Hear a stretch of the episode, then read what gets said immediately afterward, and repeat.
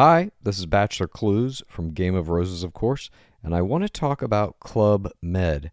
Everybody knows Club Med has been the pioneer of the all inclusive resort since 1950, with almost 70 resorts worldwide, ranging from beachside destinations in the Caribbean and Mexico to exotic locations like the Maldives and Morocco, or even the mountain destinations like Japan and the European Alps.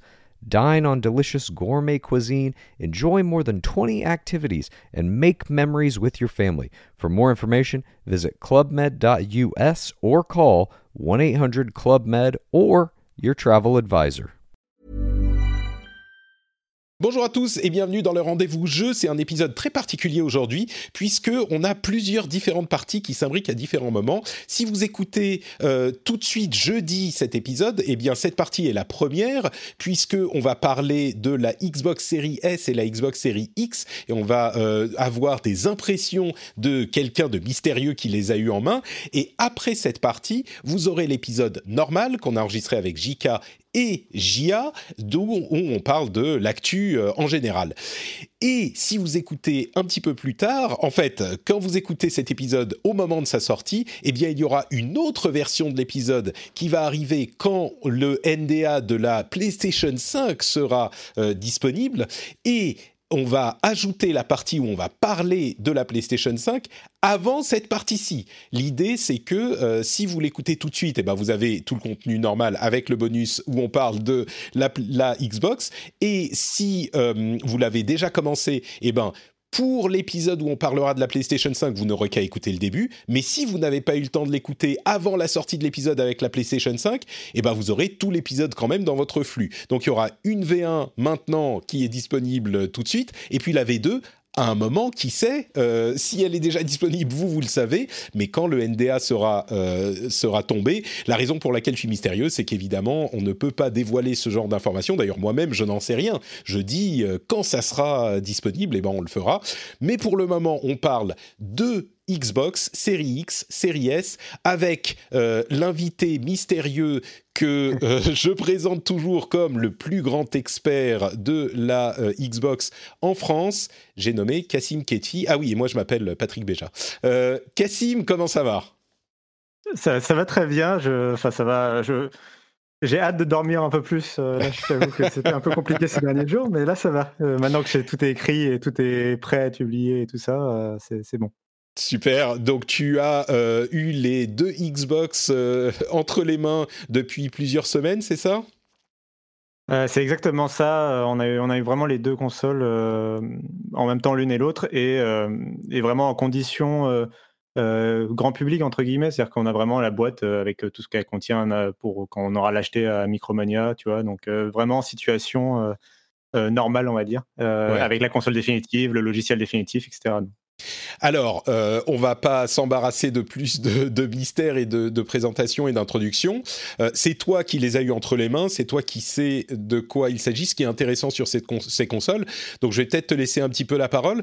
Euh, la, grande question, est-ce qu'elles sont bien? Est-ce que les manettes sont cool? Est-ce que le disque, le SSD, dont on parle d'ailleurs dans l'épisode normal, est vraiment minuscule quand on a l'OS dessus? Il y a mille questions, mais je suis sûr que tu as dix mille réponses, donc je te laisse parler. Euh, ben alors, je vais commencer par la, la, Xbox Series X, euh, qui est le, le, modèle haut de gamme et que j'ai vraiment euh, testé en. En fait, non, je l'ai même pas testé en premier. J'ai commencé par la série S parce qu'elle est plus petite et plus simple à intégrer. Mais commençons par la série X, sur laquelle Microsoft a vraiment beaucoup communiqué et qui est le modèle qui mettent en avant, ouais. Bien sûr, et puis c'est la, la, vraie concurrente de la PlayStation 5, donc c'est logique aussi de commencer par celle-là. c'est vraiment une excellente machine dans mes temps j'ai été vraiment impressionné. Euh, je pense qu'une console, il faut séparer à la fois le, hardware, l'expérience logicielle et le jeu, en fait, pour bien comprendre mon cheminement. Et sur le hardware, Microsoft, ils ont montré déjà avec la Xbox One X qu'ils euh, sont vraiment les maîtres en termes de design industriel. Et avec cette Xbox Series X, c'est vraiment tout le fruit de ce travail, euh, sans la base un peu, j'allais dire un peu pourrie, c'est méchant, mais la, mauvaise base qu'avait la Xbox One de 2013, le mmh. magnétoscope. Euh, là, ils ont vraiment pu, pu donner euh, pleinement euh, tout leur, leur, potentiel en fait sur cette console vraiment faite pour les joueurs. c'est un élément assez important d'ailleurs de, cette Xbox Series X et de, et de la PlayStation 5, je pense. Le fait qu'elle soit pensée pour les joueurs, ce qui explique son design qu'il faut accepter en fait. C'est pour moi le, le, elle a malgré tout un, compromis cette console, c'est son design. elle est ultra compacte, elle est ultra silencieuse, elle ne chauffe pas. Mais y compris sur les jeux next-gen, parce qu'on avait eu des infos sur les jeux en rétrocompatibilité, où effectivement elle ne chauffait pas, mais sur les jeux next-gen, c'est pas un bruit non plus. Alors là, euh, c'est vraiment euh, un élément euh, sur lequel on va revenir, mais il faut définir ce que c'est qu'un jeu next-gen. Hmm. Sur les versions next-gen de Gears 5, Forza Horizon 4 ou Yakuza que j'ai pu tester, la, console, elle est vraiment silencieuse, il n'y a pas de souci. simplement, comme tu le sais, c'est des, des, versions next-gen de jeux qui, étaient déjà pensés pour la précédente génération. On n'a pas hmm. encore de jeux vraiment, vraiment euh, next-gen. Bon, euh, disons que c'est encourageant. En tout cas, ça continue à être extrêmement silencieux euh, avec tous les jeux que tu as testés, c'est ça? C'est ça. Et vraiment, c'est, le design est pour moi quasi parfait dans l'état de ce qu'on peut faire en 2020. C'est vraiment ultra impressionnant. C'est une console qui est haut de gamme. C'est un vrai PC haut de gamme à l'intérieur dans un format ultra compact en fait. Même si ça hmm. paraît gros pour nous qui sommes habitués à des petites consoles de jeux c'est ultra compact pour euh, les vrais composants de PC de gamme qu'il y a à l'intérieur. Donc ça, sur ce point, euh, pas de souci, euh, vraiment très bien. Sur l'interface et l'expérience logicielle, il y a deux éléments à prendre en compte. sur le logiciel, je trouve que Microsoft s'est reposé sur ses lauriers.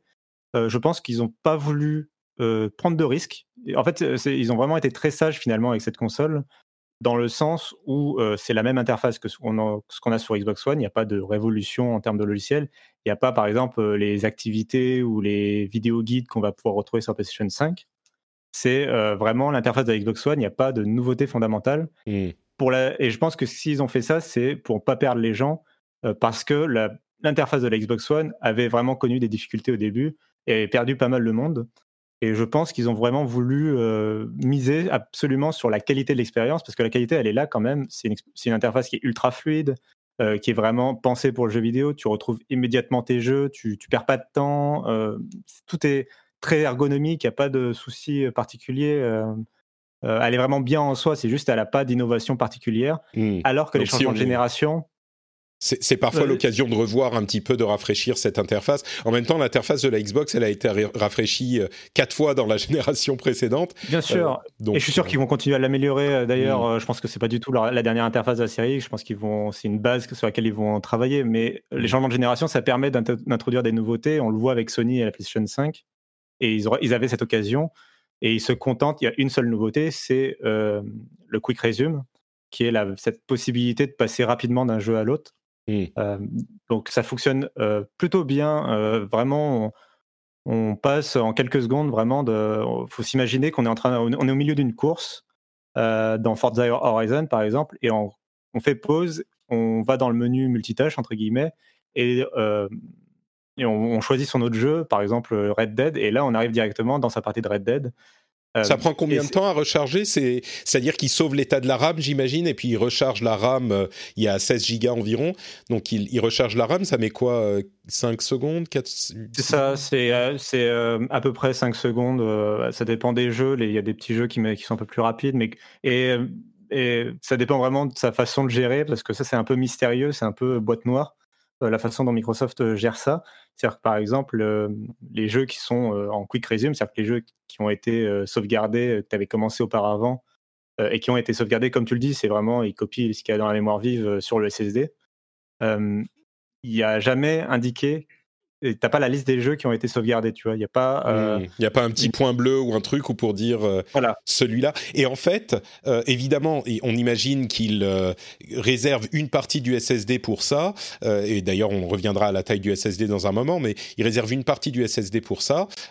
et quand cette partie du SSD réservé est pleine, ça va dépendre des jeux, les, gros jeux prendront plus de place que les petits, euh, mais quand le, la taille du SSD est pleine, eh ben, il commence à vider les premiers qu'il avait mis, et donc ceux-là sont plus disponibles en, Quick Resume, c'est ça? C'est ça, mais il te prévient pas, exactement, mais ah il ne te prévient pas, et il te dit pas exactement quelle est la liste des jeux en permanence qui est maintenue. C'est seulement quand tu relances un jeu où il y a un petit logo Quick Resume qui t'indique que, hmm. bah, ok, là tu vas pas avoir à attendre trop longtemps avant de reprendre ton jeu.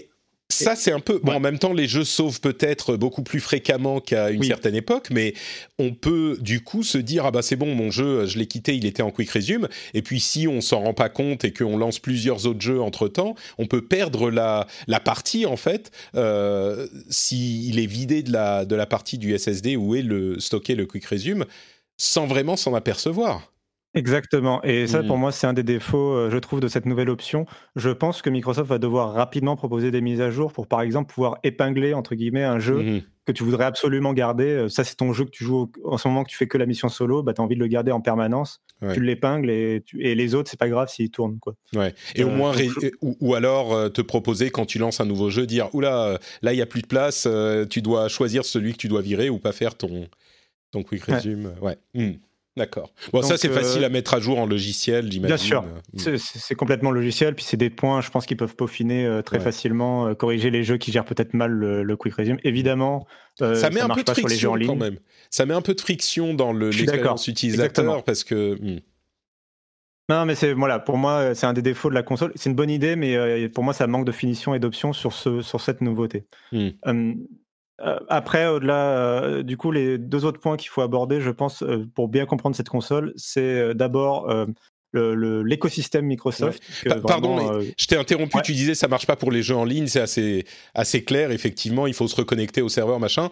Il, euh, il semblait dire qu'ils allaient euh, établir certains protocoles pour que ça prenne pas 4 euh, heures pour se reconnecter au truc. Je sais que sur Destiny, par exemple, c'est assez long de se connecter au serveur et quand tu quittes le jeu, ça met longtemps à te reconnecter. Là, pour le moment, les jeux en ligne, ils sont prévu pour ce type de quick resume avec euh, une reconnexion plus rapide ou c'est vraiment juste bon bah t'es déconnecté, c'est comme si t'avais relancé le jeu? Euh, j'ai eu deux cas de figure. J'ai eu un cas de figure où j'étais vraiment 100% déconnecté. Il m'a fait revenir au menu principal. Euh, hmm. Fallait voilà, fallait re-indiquer ton compte Microsoft. Enfin, c'est pas, faut pas se loguer, hein, mais c'est, faut tu t'indiques quel profil de la console tu veux utiliser mmh et il te connecte. Tu vois, voilà. donc tu es dans le menu principal. L'autre cas, c'était sur Forza Horizon où euh, le, jeu gère la possibilité de se je pense que c'est parce que le jeu gère naturellement euh, la déconnexion des serveurs hmm. parce que c'est un monde c'est un open world partagé Ouais, c'est un hybride et tu euh, peux passer en mode solo quand tu es déconnecté. Ouais. Hmm. Et à ce moment-là, du coup, il passe en mode solo et il te reconnecte euh, à la volée euh, dans le jeu sans te faire quitter ta partie, en fait, en gros. D'accord. Bon, espérons que ça sera implémenté ou facilité. Ça, oui, voilà. je pense que c'est aussi une question de, gestion des jeux next-gen. Notons, c'est important de le rappeler aussi d'ailleurs que ça fonctionne avec tout. Comme c'est une fonction vraiment système est géré par Microsoft, ça fonctionne avec les jeux, même les jeux de la première Xbox de 2003. Mmh. Euh, euh, ça, fonctionne parfaitement. Quoi. Les jeux Xbox 360 aussi, il n'y a pas de souci. D'accord. Je te laisse continuer. Oui, euh, du coup, sur, je disais, sur l'écosystème, c'est un autre point important qui a, qui, beaucoup mis en avant Microsoft et qui fonctionne vraiment. Donc, du coup, je pense que c'est important à souligner à quel point bah, cette Xbox, moi, quand je l'ai configurée, elle a été capable instantanément de euh, me reprendre la liste, évidemment ma bibliothèque de jeux, ça, va de soi, mais euh, quand tu réinstalles un jeu, il te resynchronise automatiquement toutes tes sauvegardes, puisque depuis le début de la Xbox One, euh, les, tous les jeux chez Microsoft sont sauvegardés gratuitement dans le cloud de, façon standard. donc il n'y a pas besoin d'abonnement ou quoi. Et du coup, c'est vraiment un avantage, je trouve, pour passer d'une console à l'autre. Et c'est vraiment un gain dans, de se dire que ça, allié à la rétrocompatibilité, c'est un gain de se dire je sais que quand j'achète un jeu sur Xbox, euh, je l'aurai sur les prochaines Xbox. Ma sauvegarde me, suivra. D'ailleurs, Microsoft a annoncé une mise à jour pour la Xbox 360 pour euh, permettre gratuitement d'uploader dans le cloud euh, les sauvegardes pour les gens qui ont encore mmh. la 360. Donc, donc ça fait un peu comme, un, comme un smartphone en quelque sorte. tu as, une autre comparaison en plus avec les smartphones. Mmh t'as ton, ton truc qui est installé, tu te logs sur ta nouvelle console, bah, tout revient comme c'était et t'as ton compte. Euh, c'est un peu ça, non? Et, ouais, c'est vraiment ça. Euh, d'ailleurs, les accessoires et tout sont, de la Xbox One sont compatibles aussi. Et l'autre élément, c'est dans l'écosystème, c'est l'application compagnon qu'on a sur mobile, qui est assez bien réalisée, à manque de certaines fonctions, notamment il n'y a pas le Microsoft Store, par exemple, pour des raisons de partage de commissions avec des firmes. Mmh. mais, mais sinon, tu, tu, peux facilement, tu retrouves toutes, tes, toutes les, les captures, tes, tes captures d'écran, etc., tu les retrouves sur ton smartphone automatiquement. Et tu peux plus facilement, du coup, les partager sur les réseaux sociaux sans passer par la console et taper au clavier avec la manette, tu vois, qui n'est pas mmh forcément ultra pratique. donc ça, c'était des éléments que, que, je voulais rappeler. Et maintenant, on va passer, je pense, au point qui fâche. C'est-à-dire que pour moi, le gros défaut de cette console, c'est le catalogue de lancement. On en a déjà parlé un petit peu tout à l'heure, mais c'est vraiment, pour moi, le, plus gros défaut. C'est ce qui rend l'évaluation d'ailleurs de la console super compliquée parce que je ne veux pas saquer une excellente machine en termes de hardware et d'interface, tu vois, de fluidité, etc. Mais il n'y a aucun jeu fort au lancement exclusif à la Xbox. Et quand je dis exclusif, même s'il sortait sur PC, ça me, ça me bat de dire, je parle d'exclusivité console. Mmh euh, on a, faut bien comprendre, on, a compris aujourd'hui que les jeux Microsoft, ils sortiront quoi qu'il arrive sur PC. Donc, euh, faut plus dire que les jeux euh, seront exclusifs un jour à, une Xbox. ce que je veux dire, c'est vraiment qu'il n'y a pas de jeux forts, technologiquement marquants, qui ne sortent pas sur PlayStation 5, côté Xbox, je trouve. Il y a mmh. des patchs next-gen qui sont convaincants. Le patch de Gear 5, par exemple, fait passer le, jeu euh, en ultra, euh, enfin sur les paramètres ultra du, de la version PC. ils ont ajouté les textures. secondes. Ils ont ajouté les textures euh, ultra haute résolution du PC, etc. Les... Donc ça, c'est carré. Hmm. Non, mais du coup, c'est vraiment. Enfin, oui, c'est. Enfin, le jeu est dans sa meilleure version et on a vraiment une entre guillemets une redécouverte du jeu. Bon, c'est un peu fort, mais en tout cas, le, jeu est sublimé effectivement sur la version euh, série X, mais ça, ça en fait pas un titre, tu vois, ça, ça en fait pas un Demon's Souls ou un Miles Morales, quoi. Mmh Donc c'est pas et c'est pas un jeu next gen, euh, même malgré qu'il soit très beau en soi graphiquement, ça en fait pas un jeu next gen pour autant. D'ailleurs, euh, les temps de chargement sont plus courts quand il y a des écrans de chargement avec le SSD. Mais par contre, il y a toujours les, tu sais, les fameuses ouvertures de portes un peu lentes, les, ascenseurs, les, hmm. tous ces éléments-là de game design qui étaient là pour cacher les temps de chargement des disques durs de la génération précédente. Ils sont toujours là. Et du coup, tiens, ça me permet de te poser la question.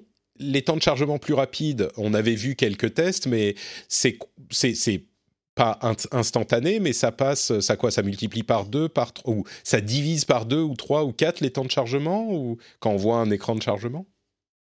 Bah, à cause de ce problème de catalogue de lancement, il n'y a pas de, j'ai pas l'impression qu'il y ait de jeux pour l'instant qui exploitent vraiment euh, la, nouvelle architecture de stockage, parce que euh, faut rappeler que toutes ces, que soit la PlayStation ou la Xbox, elles ont une vraiment, il n'y a pas qu'un SSD, c'est une architecture autour où les développeurs vont devoir euh, apprendre à gérer euh, le, transfert du contenu entre le stockage et la RAM de façon fluide. Euh, et il n'y a pas de, pour l'instant de jeu qui exploite pleinement et complètement cette architecture. C'est que des jeux pensés pour la Xbox One, comme je disais. Mais même Yakuza 7, euh, même Yakuza 7, même euh, tout cela, ils sont pensés pour la, génération précédente. Il n'y a pas de miracle. Mais comme tu le dis, le SSD a quand même permet des gains naturels. Et, et sur ce point, là, j'ai constaté vraiment des temps de chargement réduits. C'est surtout notable sur les écrans de chargement, c'est-à-dire les, jeux où quand vous chargez, il vous met euh, quand même quelques secondes, vous savez, il met presque une minute des fois, euh, les Red Dead Redemption, les GTA, les The mmh. Witcher, tout ça, où euh, il charge la map au début, et souvent c'est un jeu qui a un énorme temps de chargement au départ, et puis après qu'il y en a beaucoup moins dans la foulée. Une fois que le jeu est lancé, ouais. Mmh. Donc c'est vraiment notable sur ce genre de temps de chargement, ou du coup, dans le même genre, sur les voyages rapides. Euh, j'ai fait un test de voyage rapide, par exemple, sur Forza Horizon 4, et euh, de, pour aller d'un bout à l'autre de la carte, ça m'a pris à peine deux secondes. On voit à peine euh, l'écran de chargement apparaître et il disparaît mmh. instantanément. pareil sur The Witcher. Donc, c'est, donc ça, sur ce point, c'est vraiment réussi. Et, du coup, on, c'est un peu déstabilisant de plus avoir le temps de regarder son smartphone quand je charge.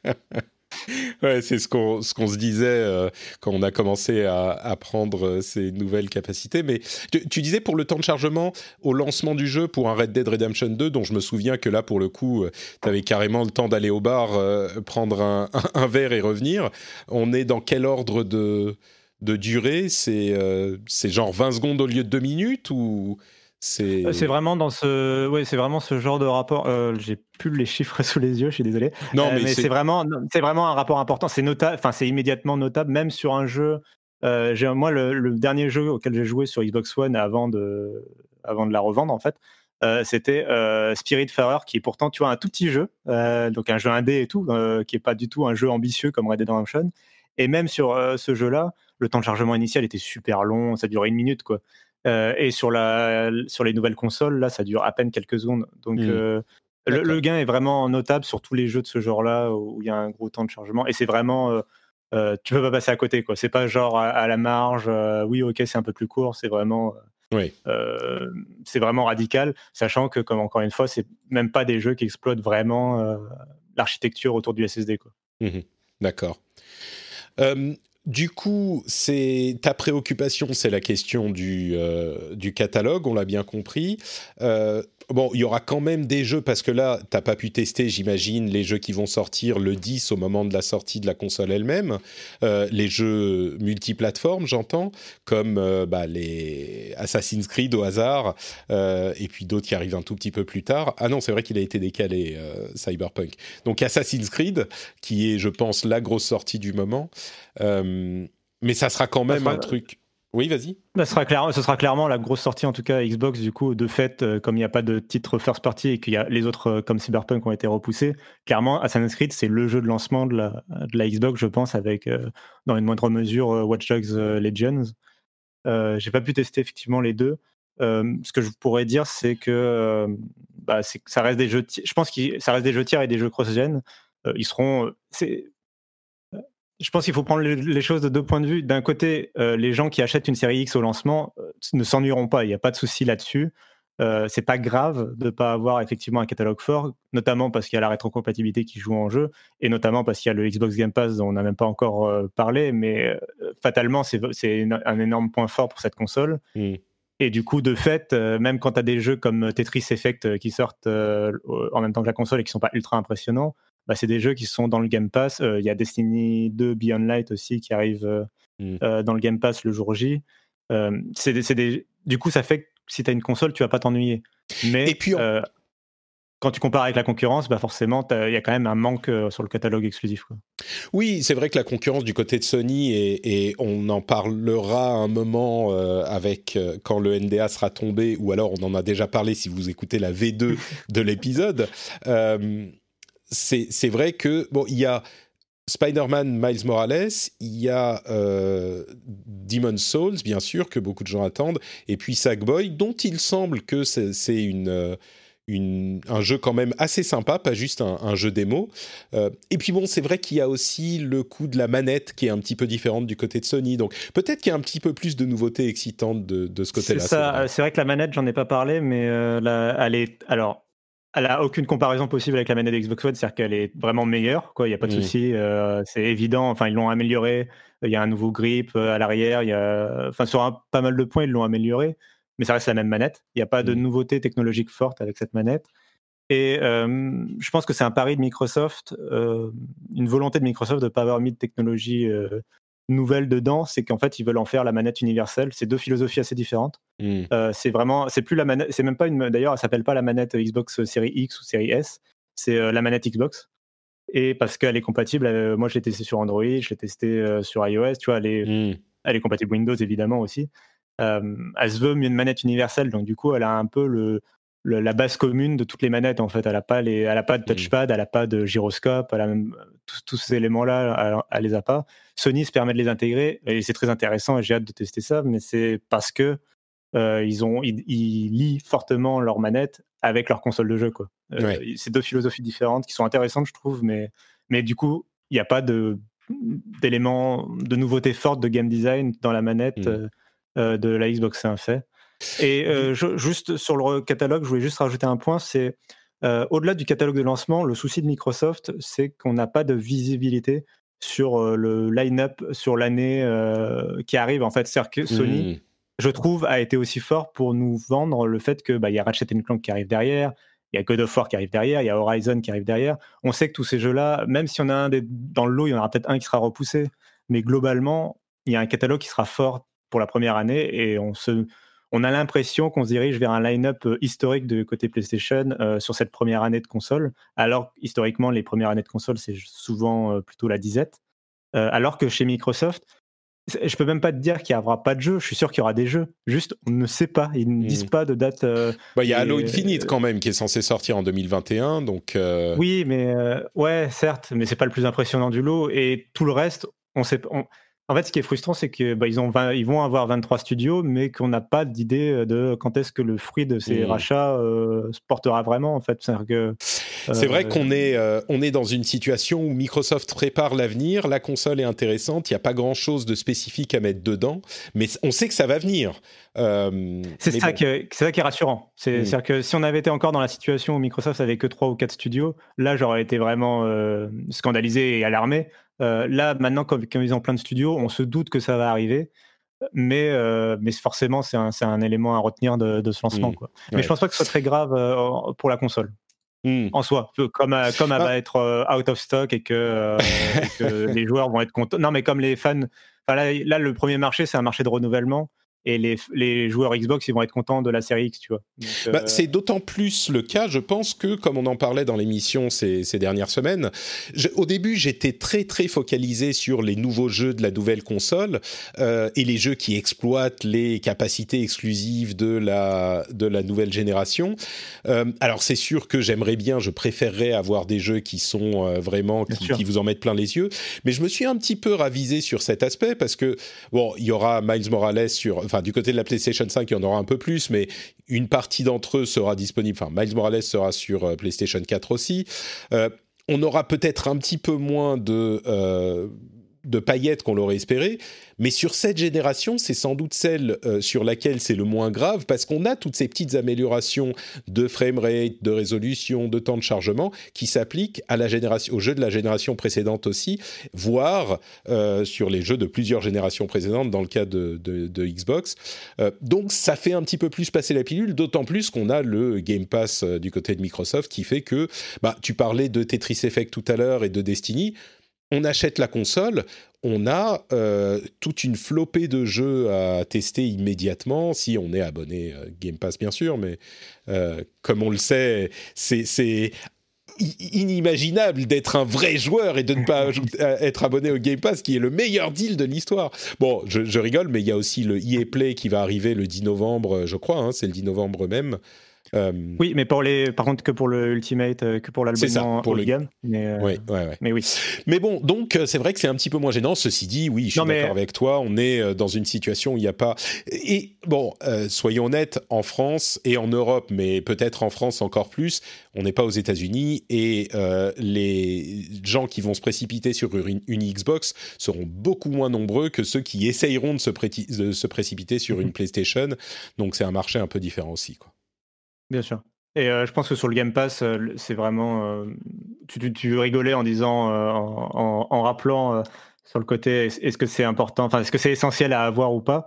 Je ne sais pas si c'est essentiel, enfin, c'est évidemment pas forcément essentiel pour un joueur, mais par contre, quand tu achètes une Xbox Series X, je pense que tu as tout intérêt, effectivement. une fois que tu as acheté la console, tu as tout intérêt à être abonné, quoi. C'est-à-dire que mmh.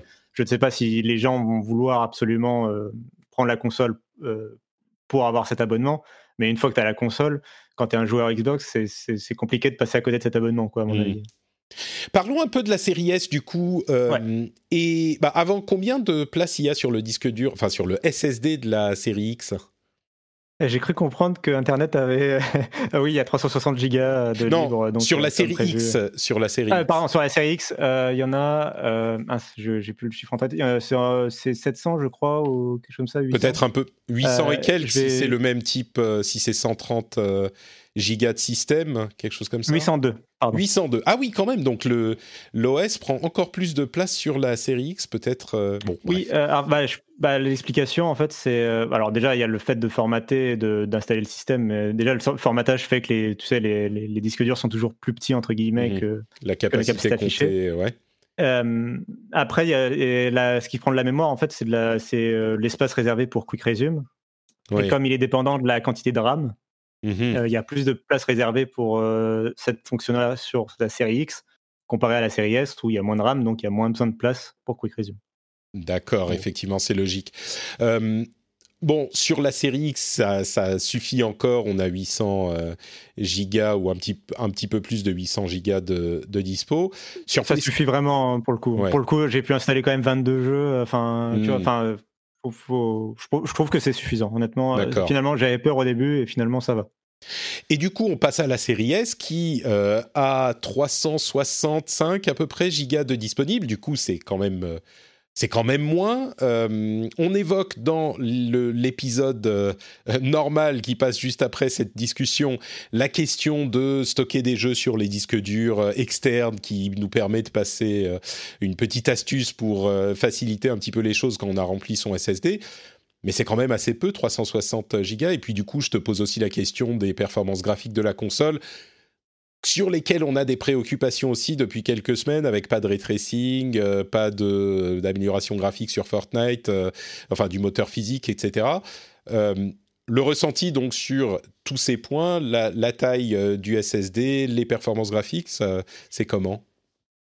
Alors, tu as très bien résumé déjà les deux gros points faibles de cette console, bon, qui étaient, qui était qu'on sentait venir, hein, mais qui, qui, se vérifient. Alors, le premier, sur le stockage, j'ai quand même juste installé 8 jeux et déjà j'étais, j'avais saturé le, SSD, hein, donc euh, donc c'est quand même pas beaucoup. Après c'était des jeux euh, moyens ou moyens ou gros, c'est-à-dire entre 30 et 70 gigas.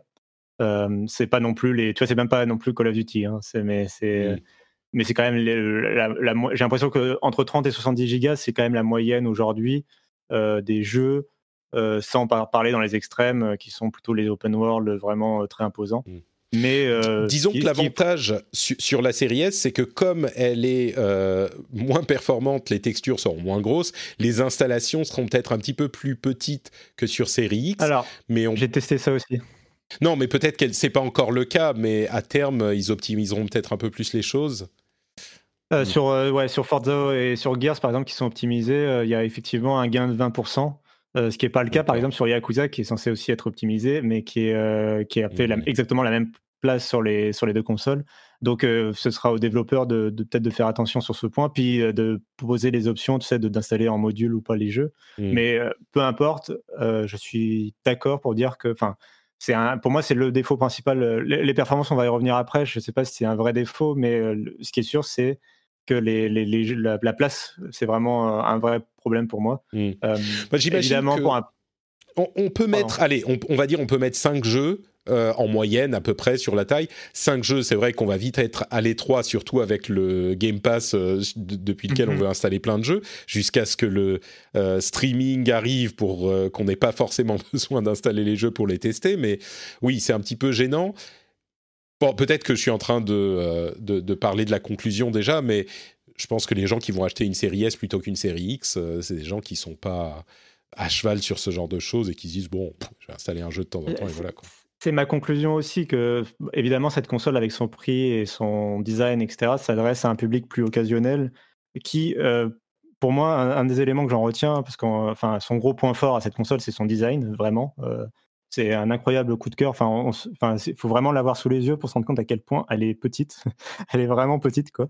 Euh, on se rapproche dangereusement d'une box euh, télé d'opérateur, tu vois. Enfin, mmh. euh, elle est quand même, elle est vraiment compacte, quoi. Elle est vraiment discrète et du coup, je pense qu'elle convient parfaitement pour un public qui n'est pas prêt à mettre une console géante dans son salon. Et un public occasionnel en qui plus est, qui du coup effectivement aura peut-être moins de soucis à, gérer des, ce genre de stockage. Donc d'autant qu'il y a quand même cette possibilité donc de, stocker sur les disques durs externes. C'est pas pas très pratique, mais ça permet au moins pour les petites connexions internet d'éviter de retélécharger en permanence les jeux. C'est-à-dire que c'est quand même beaucoup plus rapide, même si c'est long en soi, c'est plus rapide de passer 10-20 minutes à, copier un jeu sur un disque dur externe à le retélécharger, euh, ce qui peut prendre plusieurs heures euh, sur certaines connexions. Hmm. Et du coup, silencieuse aussi la console euh, comme sa grande sœur Parfaitement silencieuse. J'ai été incapable de mesurer le bruit parce que le fait, il y a pas, enfin, ça dépasse à peine le bruit de la, bruit ambiant en fait, et faut mettre l'oreille. Si tu mets l'oreille sur le vent, la ventilation, tu l'entends, mais sinon, vraiment hmm. assez impressionné sur ça. Et non, non, vraiment aucun souci là-dessus. Sur on, on, l'a pas mentionné, mais on peut mettre les deux euh, horizontales ou verticales, hein, euh, série X comme série S. Ouais, euh, d'ailleurs, alors tu peux mettre les deux modes sont possibles. La série X est pensée pour être verticale et la série S est pensée pour être horizontale. Hmm. Mais, mais les deux sont, peuvent s'adapter. D'ailleurs, j'ai passé la semaine avec les deux consoles à la verticale sur mon bureau puisqu'elles prennent pas beaucoup de place pour pouvoir faire les tests. D'accord. plus, pratique donc on a presque sauté en fait la question des performances graphiques de la série S, qui est quand même sans doute le plus euh, important. Euh, Oui, bah alors c'est super intéressant parce que il faut, comme tu le rappelles souvent dans le podcast, il faut séparer la qualité graphique des performances, qui sont deux métriques différentes. sur les performances, il n'y a pas de souci, c'est-à-dire que la console affiche les 60 images par seconde, par exemple sur Gears 5 et compagnie. Donc l'expérience est toujours fluide, en particulier pour les jeux bien optimisés. l'expérience est toujours fluide. Euh, la console peut passer à 30 images secondes sur les jeux d'ancienne génération quand c'est des jeux qui sont bloqués, euh, qui étaient pensés pour la Xbox One. Euh, j'en profite pour rappeler que cette console joue aux jeux, est rétrocompatible avec les jeux Xbox One S et pas Xbox One X. Et du coup, justement, souvent, c'est des, des jeux qui débloquaient la fluidité, le framerate avec le patch Xbox One X en fait. Et, et comme elle n'a pas accès à ces patchs-là, elle n'a pas accès à ce framerate euh, débloqué. Et sur certains jeux, anciens jeux, du coup, elle est bloquée à 30 images secondes en Full HD. Quoi.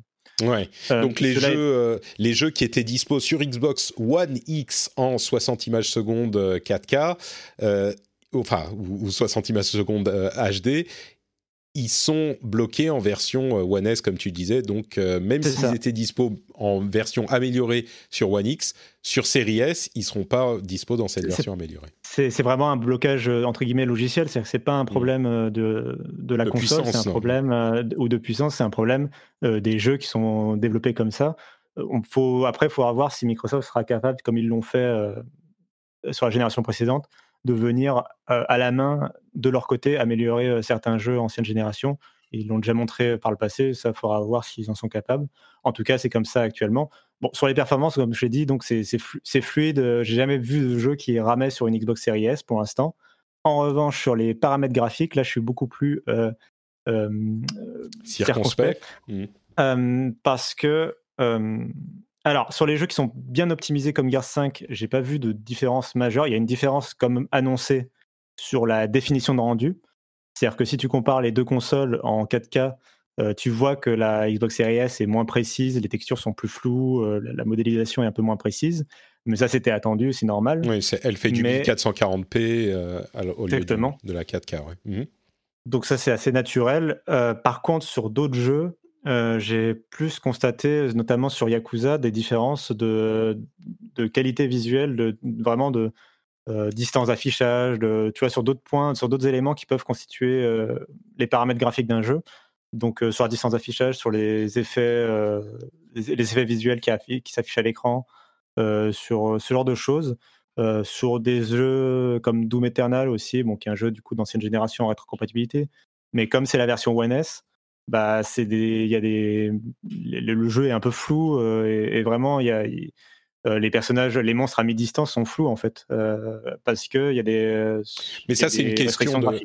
C'est pas une question de résolution. Tu parles de la qualité des textures en fait, ou de des bah, modélisations, ce genre de choses. Oui, mais souvent, alors la, qualité des textures, je la lis fortement à la, à, la, à la, définition de rendu parce que c'est souvent les deux paramètres qui vont de pair. Mmh. Mais, Mais, tu veux dire que même dans la modélisation des, bah, des modèles euh, des éléments affichés à l'écran, parfois on a, euh, d'après ton expérience, des modèles qui auront moins de polygones ou ce genre de choses. C'est ça. Euh, je l'ai senti particulièrement sur Yakuza parce que je ne veux pas blâmer sur des jeux d'ancienne génération ou à cause de, la limitation One S. Voilà, je peux pas trop en parler. Mais par contre, sur Yakuza, qui est un jeu next-gen, du coup, enfin, en tout cas, un, jeu, un nouveau jeu, il y a vraiment les, les, les PNJ à l'écran sont moins sont moins fidèles et sont. alors j'avais aussi l'impression, mais ça c'est difficile à noter dans un open world, mais qui, qui, en avait moins sur la série S. Mmh. Alors ça, ça demande, à, ça demande à vérifier. Vraiment, c'est surtout sur Yakuza où c'est des personnages aléatoires qui défilent dans les rues. C'est assez compliqué à vraiment mesurer, donc faut pas non plus s'attarder trop là-dessus. Mais quoi qu'il arrive, je pense que le souci, euh, même s'il euh, il y a des jeux comme Gears 5 qui montrent que c'est possible d'avoir un jeu joli sur Series S, quoi qu'il arrive, euh, cette console, pour moi, c'est un pari sur l'avenir, vraiment. C'est-à-dire qu'on ne peut pas dire, c'est impossible de dire aujourd'hui, si dans 3 ans ou 4 ans, les jeux seront beaucoup plus moches ou, mmh. ou même se mettront à ramer. C'est impossible à prédire. C'est-à-dire que un, autre, un, autre élément, je crois que vous en avez parlé dans, dans, dans l'émission, c'est le fait que c'est une console, c'est vraiment une console next-gen. Et du coup, elle a accès à des nouvelles fonctionnalités graphiques que les développeurs vont devoir se mettre à utiliser, comme le variable red shading, qui sont pas des options pour améliorer l'aspect visuel d'un jeu, mais qui sont des options en fait pour optimiser les performances. C'est-à-dire que c'est des, vraiment des optimisations. Et elle a accès, comme console next-gen, elle a accès à ces optimisations. Donc, il va y avoir des possibilités pour afficher des jeux plus beaux. Ce que je veux dire, c'est qu'il ne faut pas s'arrêter au nombre de teraflops ou ce genre d'éléments. Mmh. il va y avoir possibilité d'optimiser. C'est difficile de juger sur, sur ces premiers jeux qui tirent peut-être pas parti de ces spécificités en fait. Mmh. Et du coup, mais, mais en même temps, c'est impossible de dire ça va vraiment dépendre, je pense, euh, d'abord de son parc installé et de savoir si elle se vend bien euh, pour, pour motiver les développeurs à la prendre en compte comme ils prennent en compte aujourd'hui, par exemple, euh, la Nintendo Switch, qui, qui est techniquement en deçà des autres consoles. Mais on voit que, que, les développeurs font l'effort parce que bah, c'est un carton de, vente. Donc, tout l'enjeu, ça va être là-dessus. Et puis, je pense qu'on va revenir à notre discussion du départ c'est quelle est la cible de cette console? Et est-ce que la cible de cette console, finalement, s'en fiche peut-être un peu de savoir si les jeux sont plus beaux ou pas mmh. que sur Series X ou PlayStation 5. Je, moi, je pense que Microsoft. Je suis inquiet sur la puissance long terme. je pense qu'effectivement, c'est une inconnue. Mais je suis un peu rassuré sur le choix de Microsoft de, plutôt miser sur les performances. Parce que les performances, le nombre d'images par seconde, c'est vraiment ce qui fait ce qui rend frustrant ou non l'expérience de jeu. Et je pense qu'il vaut mieux un jeu, entre guillemets, un peu moins beau, euh, voire moche, euh, à, 60, à 30 ou à 60 images secondes, qui est stable, plutôt que d'avoir de vouloir absolument des jeux qui soient aussi beaux que sur série X, euh, mais qui rament. Et là, pour moi, l'expérience, ça serait mauvaise, même pour du, je pense même pour du grand public, euh, un jeu qui rame ou, une, interface qui rame, je pense que ce serait frustrant en fait pour, le grand public. Quand on dit qu'il rame, tu dis qu'il descendrait beaucoup en dessous des 30 images secondes. Oui, qui ferait le yo-yo par exemple. Oui, hmm. Oui, c'est pas une question voilà, de, gamer qui veut absolument la latence minimum ou quoi, c'est vraiment. Euh, une question d'expérience euh, utilisateur en tant que joueur. C'est ça. D'accord. Mais du coup, et le dernier élément qu'il que, qu'il faudrait rajouter sur cette console, c'est le point d'intégration, tu l'as évoqué du streaming. Est-ce que cette console aussi, elle n'a pas vocation euh, dans 5 ans, quand elle va commencer vraiment à tirer la langue, à devenir euh, une box de streaming euh, qui fera du coup tourner les jeux série X, mais depuis le cloud? C'est un peu le point d'intégration aussi sur cette console. Du coup, pour moi, c'est vraiment, enfin, c'est vraiment comme ça que j'ai résumé cette console. C'est vraiment le pari sur l'avenir, c'est-à-dire que il y a des compromis de départ sur le stockage, etc. Mais c'est vraiment une inconnue de savoir dans quelques années comment elle se comportera. Et il n'y a aucune possibilité, j'ai l'impression aujourd'hui, de vraiment répondre définitivement à cette question mmh. à la fin de la console. J'ai l'impression qu'au final, si un, des, un auditeur de cette émission veut une Xbox, il y a quelques mois, j'aurais dit ouais, une Xbox Series S, pourquoi pas Elle est censée faire tout ce que fait la série X, mais en 1080, donc why not? Mais quelqu'un qui veut une Xbox, là, j'ai l'impression que je lui recommanderais pas la même chose. Je dirais non, non, euh, si, si tu écoutes cette émission, c'est qu'a priori tu es un gros joueur, à moins que ça soit vraiment la deuxième console dont on n'a pas grand-chose à faire. Euh, à terme, peut-être, quand il y aura des exclus euh, Xbox et que on a déjà une autre console et donc on veut jouer à ces exclus, mais on veut pas dépenser beaucoup d'argent, peut-être. Mais à ce stade, si on veut notre console principale en tant que gros joueur, on recommande un peu moins la série S euh, que ce qu'on aurait pu espérer il y a quelques temps, j'ai l'impression. C'est ouais, je suis assez d'accord. Surtout euh, pour moi, le, critère d'achat auprès des joueurs, ça aurait été effectivement cette question de la seconde console. Je pense que c'est comme ça aussi qu'elle est positionnée. Elle vise deux marchés pour moi. Elle vise à la fois le grand public et, euh, le, marché de la seconde console pour le public acquis entre guillemets à PlayStation ou à, la Switch. La, seconde console idéale d'ailleurs pour découvrir peut-être le Game Pass, etc. Mais mais du coup, euh, bah, cet inconnu, euh, pour moi, remet en question cette idée de deuxième mmh. Peut-être que justement, comme tu le dis, quand il y aura des exclusivités et que du coup, en plus, on aura plus de recul sur comment elle se comporte dans les jeux quand il y aura vraiment des jeux next-gen, euh, peut-être que là, on aura plus d'éléments de réponse sur, sur, sur la recommandation pour une seconde console. Je pense qu'au lancement, si, je pense qu'au lancement, les gens vont plutôt faire le choix pour les joueurs entre la série X et la PlayStation 5. Bon après, il y a euh, une grosse partie de la, enfin une grosse partie. Je ne sais pas si elle est grosse, mais il y a une partie de la population qui m'a déjà euh, dit et qui a déjà envoyé des, témoignages en disant ouais moi les graphismes, je m'en fous, je veux une console pour jouer comme ça. Il y a toute une partie des gens qui seront quand même contents de la série S quoi.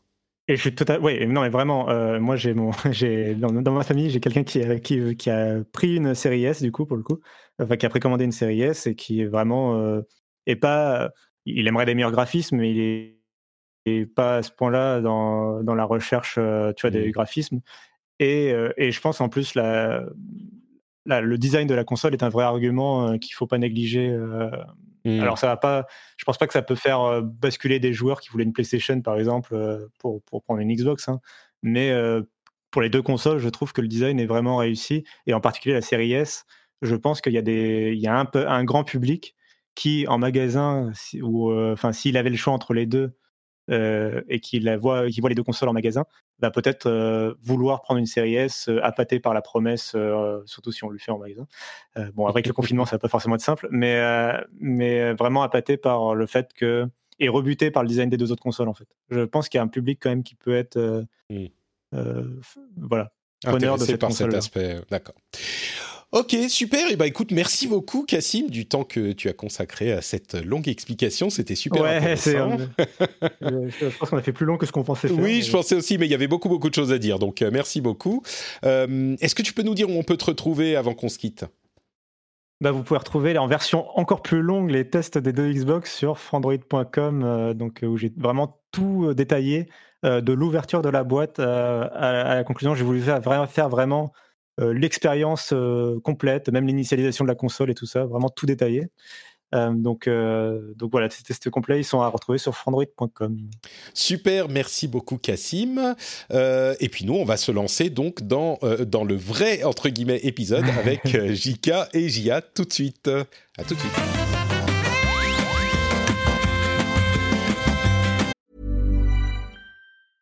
Hi, my name is Danny Pellegrino from Everything Iconic, and I'm excited to talk to you about Club Med.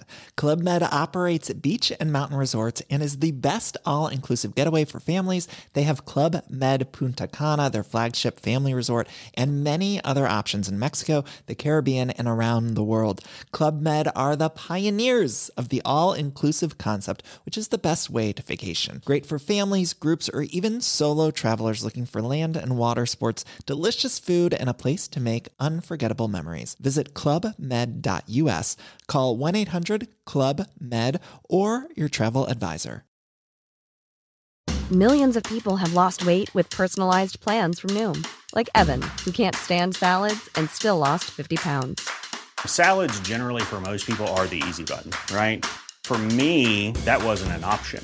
I never really was a salad guy. That's just not who I am. But Noom worked for me. Get your personalized plan today at noom.com. Real noom user compensated to provide their story. In four weeks, the typical noom user can expect to lose one to two pounds per week. Individual results may vary. Bonjour à tous et bienvenue dans le rendez-vous jeu. Je suis Patrick Béja et je suis très heureux de vous accueillir pour un nouvel épisode. C'est le 158. Nous sommes en novembre 2020 et aujourd'hui on va vous parler d'informations PlayStation 5, on va vous parler d'informations Xbox avec peut-être des choses qu'on n'attendait pas. On va également vous parler euh, bah, de quelques jeux qui sont sortis ces derniers temps, d'infos diverses, peut-être parfois un peu surprenantes. Et je vais le faire avec deux invités de talent et de charme, euh, notamment J.K. Loret. Comment ça va Jika ça va, ça va. Le talent et le charme. Je sais pas, je sais pas si j'en ai un des deux. toi, tu es, euh, toi, tu es le charme. toi, tu ah es le charme. D'accord. et Gia, c'est le talent. Comment ça va, Gia Bonjour. Donc, tu veux dire que moi, je n'ai pas de charme, c'est ça? Non, mais ce que je veux dire, c'est que le, il est difficile de rivaliser avec le charme de Jika quand même. Hein. Je suis, même moi, j'ai du mal. je sais pas. Ah, j'attends de rencontrer JK en vrai, et puis comme ça, je pourrais. Tu pourras juger. Tu sais que Gia, on s'est déjà rencontré en vrai euh, au Computex il y a quelques années. Ouais, au Computex il y a quelques années, on s'était croisés à la conférence Asus. Ouais. C'était genre au moins il y a 4 ans, je pense. Oui, mais oui, il y avait plein, plein de journalistes on avait joué à un, truc en réalité virtuelle avec euh, Predator Acer, je sais plus si tu te souviens. Ah, c'est vrai Ah, c'est toi Oh, d'accord ah, bah, oui, bah, Génial bah, On s'est déjà en... Bah, bah, je voilà. confirme, tu as un charme Ça fait longtemps.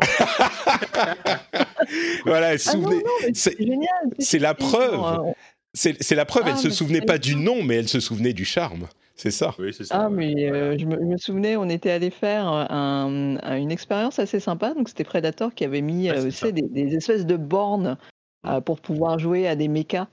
Et on était l'un contre l'autre. et ouais, on était sur des sièges à vérin.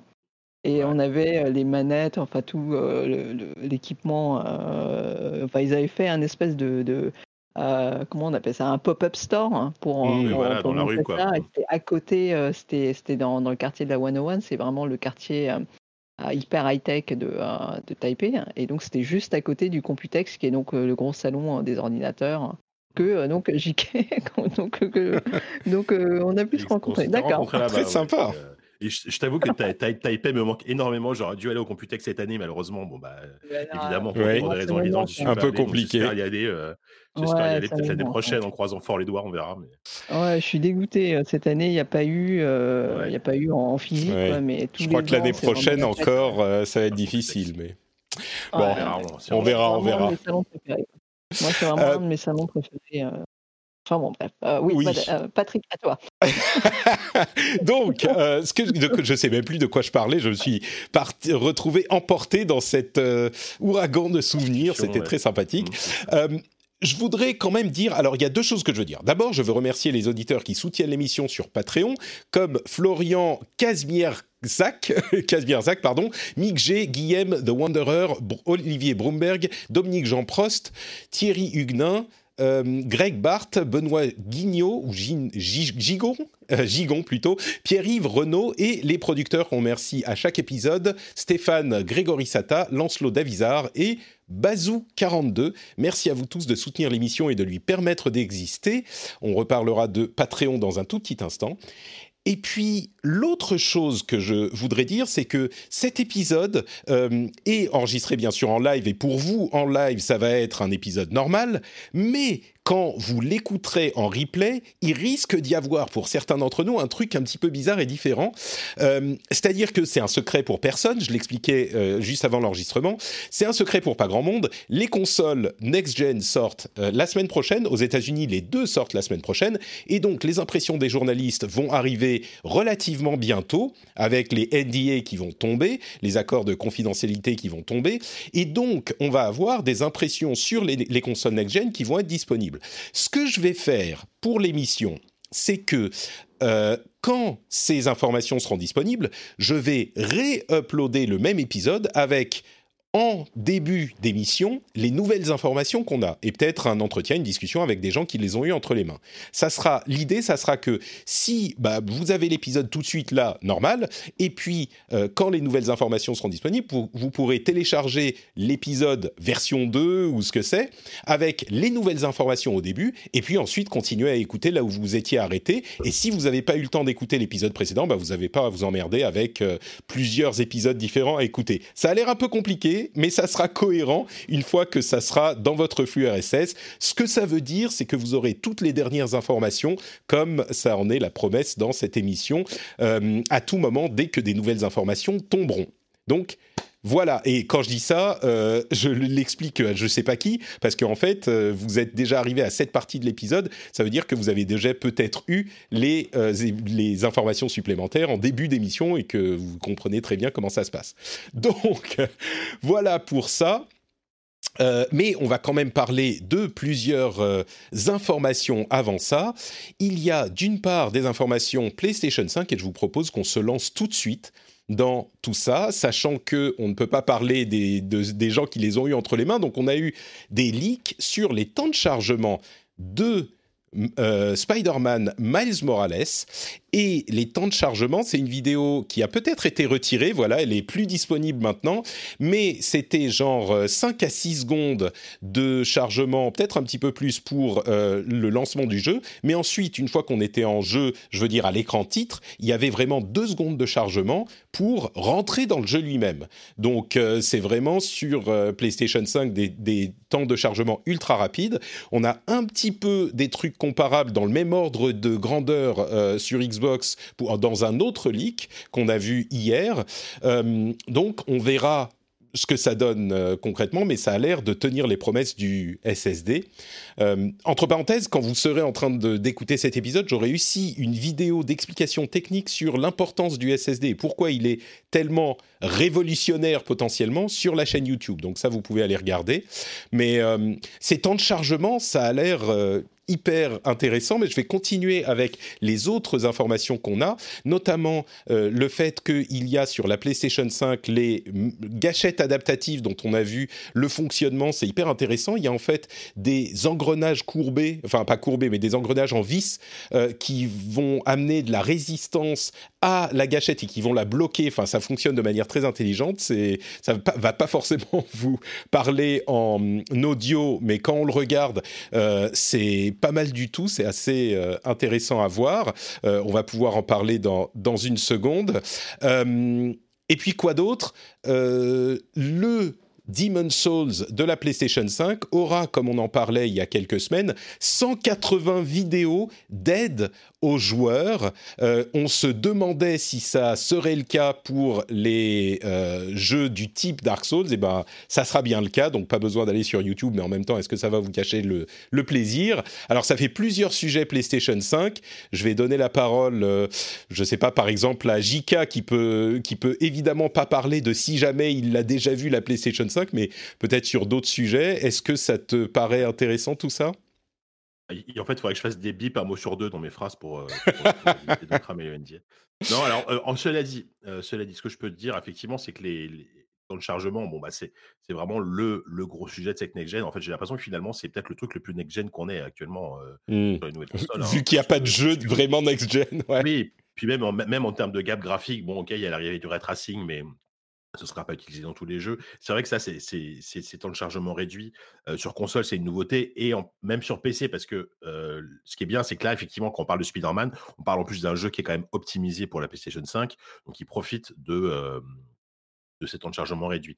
donc, c'est c'est plutôt chouette. Et de ce qu'on en a vu déjà sur Xbox Series X, parce que ça, ça, ça les, tests sont déjà sortis, c'est vrai que le, la différence est vraiment ultra impressionnante par rapport, à, par rapport aux, anciens systèmes de stockage type disque dur.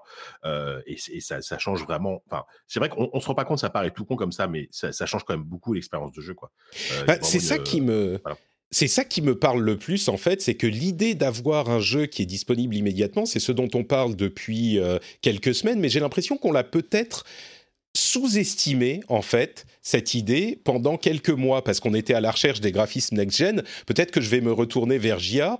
Euh, est-ce que, à ton avis, la manière de charger les jeux, ça peut changer le rapport au jeu? Moi, je me dis si on n'a plus de de pause, de temps de chargement, de tu vois, on, allume la console, on est immédiatement en jeu. J'ai l'impression que ça change presque notre relation avec le la manière dont on interagit avec le jeu, quoi. Euh, bah oui, oui, oui, je pense que ça, ça va être quelque chose, euh, ça va être quelque chose qui va changer notre expérience. Mais en même temps, moi, ça me fait repenser, en fait, euh, c'est des, des, instants qu'on avait oubliés depuis qu'on est passé au support CD, tu vois. Mmh. Euh, quand, on était sur Super Nintendo ou euh, sur, euh, sur, sur la PC Engine, par exemple, c'était c'était pas instantané, mais c'était assez rapide. Quoi. on a eu en fait le choc des temps de chargement quand la PlayStation la première est arrivée. de ces barres de loading qui étaient, de, qui étaient très longues, qui pouvaient, qui pouvaient vraiment casser le, le, rythme d'un jeu. Et depuis, en fait, on s'y habitué, on avait oublié ce côté instantanéité. C'est vrai, ouais. tu sais, c'est marrant, mais j'y avais même pas pensé, vu à quel point c'est loin. J'avais même pas pensé qu'en fait, euh, tu allumais ta Super Nintendo, bah le jeu il était là quoi. Il y avait pas de champ de chargement, il y avait rien, ou très très peu. Alors c'était pas les mêmes graphismes non plus, mais bien sûr, bien euh, sûr. Mais c'est mais c'est bien du coup de d'être de, de, vraiment dans, dans, le jeu et ne pas être interrompu. Après, il y a après, il y a, des discussions sur est-ce que ces temps de chargement, eh bien, c'était pas non plus des temps morts ou des temps où ils pouvaient mettre des tips ou des, temps de repos même ou des choses comme ça. Donc j'espère qu'ils vont pas utiliser le fait qu'on n'attende plus pour insérer d'autres d'autres choses pour nous mmh. mettre des panneaux de pub par-ci par-là. Mmh. Comme dit, Johan dans la, dans la chatroom, petite pensée pour le brevet de Namco Bandai pour les mini-jeux dans les temps de chargement, ceux qui se souviennent de la PlayStation 1 et de Namco, justement. Oui, pendant Ridge Racer, il y avait. Euh, Ridge Racer, exactement, Ridge Racer. Ouais, pendant Ridge Racer, il y avait un petit côté shoot them up. Euh. C'est ça, il y avait un petit Dans Bayonetta, dans, dans Bayonetta, tu pouvais par exemple euh, t'entraîner à faire des combos pendant les temps de chargement. Tout à fait. Ah, c'est l'une des illustrations dans, le, dans la vidéo que j'ai fait, justement, exactement. C'est vrai qu'on s'en passera. Du, coup, il y a une autre. aussi. Assassin's Creed, oui, oui, tout à fait, ouais. Euh, du coup, l'autre question, c'est ces histoires de d'astuces. Euh, Est-ce que ça ça va pas trop loin dans l'aide aux joueurs? Moi, j'en ai déjà parlé. Je pense que c'est positif. Et puis, on a déjà YouTube euh, qui est disponible à tout moment sur nos téléphones portables quand on est coincé. Donc, le fait que ça soit en jeu, ça sera peut-être un peu plus propre. Mais je sais pas si vous voulez défendre l'idée que euh, c'est ça va trop loin et que du coup, ça va influencer le plaisir du jeu. Dès qu'on est coincé, on clique sur un bouton, enfin, on appuie sur un bouton et tac, on a la réponse ça peut-être que ça influence les choses aussi. Non, enfin, euh, moi j'estime qu'à partir du moment où, où cette option est, reste une option et que, et que j'imagine que tu peux la désactiver, enfin, je, ou tu peux tout simplement. Bah, tu n'y vas pas, oui, simplement. Oui, je, je, trouve ça formidable, au contraire. Enfin, je veux dire, les, les gens qui ont râlé à l'époque où Nintendo sortait des, euh, des aides, au bout d'un moment, je, ne sais plus dans quel, quel, Super Mario, ils te proposaient carrément de passer le niveau à ta place et tout. Mm. Mais enfin, ils, ils, oublient que aussi Mario, c'est pensé pour le très grand public et c'est pensé pour les, pour les plus jeunes. Donc, c'est c'est une super idée. Et là, et là l'exemple parfait, c'est enfin, l'exemple parfait, c'est Demon's Souls. On est quand même sur un jeu qui est extrêmement difficile. Alors, ça te propose pas de, de passer le, le, le, boss à ta place parce que c'est vrai que l'expérience des One Souls et l'expérience des Souls, c'est ça, euh, c'est de, dire de, de, devenir meilleur face à l'échec. quoi. Mmh euh, là, on te propose juste de t'aider au, au, lieu effectivement d'aller sur YouTube. Bah, tu peux choisir euh, d'avoir des petits tips et, et pour moi, ça c'est parfait parce que moi, moi, à titre personnel, un, ce sont des jeux que j'aime beaucoup, mais ce sont des jeux auxquels je suis très mauvais et je, et, euh, et, sur lesquels j'ai peu de patience. Donc, autant dire que c'est assez compliqué pour moi de terminer un jeu de ce genre. Avec ce genre d'aide, je trouve que c'est un argument, c'est même, même, même, un argument pour moi, c'est pas, presque un argument d'achat, tu vois, sur ce mmh. jeu. Tu te dis, je vais y jouer non, parce que. Euh, ouais. Mmh. Oui, parce que au, au, pire, bon, moi, j'utiliserai les vidéos si je galère. Euh, mmh. Voilà. J'aime beaucoup euh, vous avoir parce que là encore, tu me fais penser à un truc auquel j'avais pas pensé. Les aides de Mario, euh, c'est effectivement, ça va très très loin. Au bout de quelques fois, quand tu perds, si tu perds genre cinq fois de suite, il peut te rendre invincible pendant toute une partie du niveau. Et pourtant, ça mmh. n'a jamais empêché personne d'apprécier un Mario, je pense. Donc, euh... ça reste optionnel et ça, et ça mmh. permet aux, aux, gamins de 5-6 ans de, bah de, de s'amuser, quoi. Mmh. Simplement. Ouais. Non, c'est pour, pour moi, enfin pour moi, je, je, trouve ça aberrant les, les, les gens qui, qui, qui, vont, qui vont râler parce que, ouais. parce que soi-disant, c'est plus des vrais jeux, entre guillemets. Quoi. Donc, bah, pour être... dans, dans, dans, le cas de la PlayStation, c'est un, un, peu différent, mais si, si c'est bien intégré et que c'est optionnel, bah mmh. ouais, c'est très mauvais. Quoi. Pour être honnête, j'en ai pas vu beaucoup. Il y a la crainte euh, qui a été exprimée, genre ou l'interrogation, mais j'ai pas vu beaucoup de gens qui disaient vraiment ah non ça va être pourri, ça va rendre les choses trop faciles. Bien sûr, tu peux toujours en trouver si tu cherches parce que c'est Internet. Mais Gia, tu voulais ajouter quelque chose? Je, cru bah, euh, je dirais que sur euh, sur Demon's Souls, je pense que ça peut être vraiment vraiment utile parce que le, le jeu euh, il est annoncé pour être dur et ils vont être sans pitié avec les joueurs. Quoi. Et euh, mais, mais dans, dans Demon's Souls, en fait, le, le, on passe un temps pour chercher, par exemple, devant les boss, quelle est la routine, quelle, quelle est la technique. Mmh.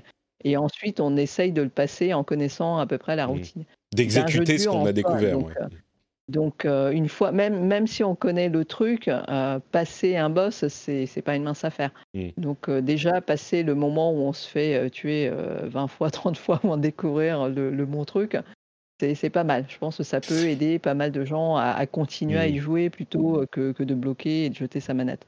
C'est vrai que. Sur, euh, ouais. Pardon, vas-y, vas-y. Ouais. Non, non, mais je, je, voulais juste ajouter que euh, le, ça, c'est un plus, c'est inclus dans l'abonnement la, du PlayStation Plus. C'est ça. Tout le monde ne, ne l'aura pas. Oui, par euh, contre, et... ça, c'est un, peu ouais. de, un argument plus pour, pour s'abonner, mais c'est un ouais, peu dommage quand même de réserver ça.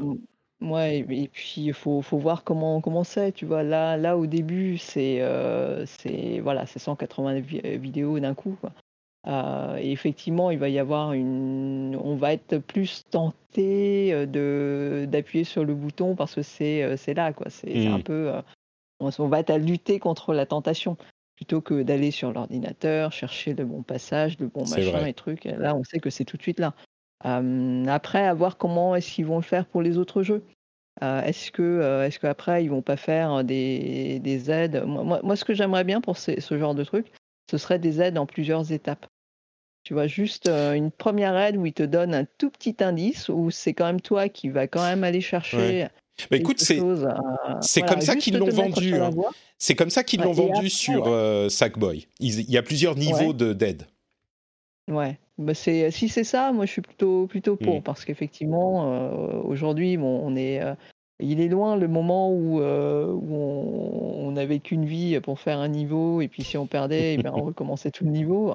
Ah, c'est vrai qu'aujourd'hui, euh, ça les les mœurs et le notre façon de consommer les jeux vidéo a a évolué donc forcément les, les les aides, les assistances ont aussi évolué avec, heu, avec Mmh. les les options qui qui qui vont plus vers la facilité pour pouvoir avoir une expérience de jeu qui soit moins frustrante, en fait.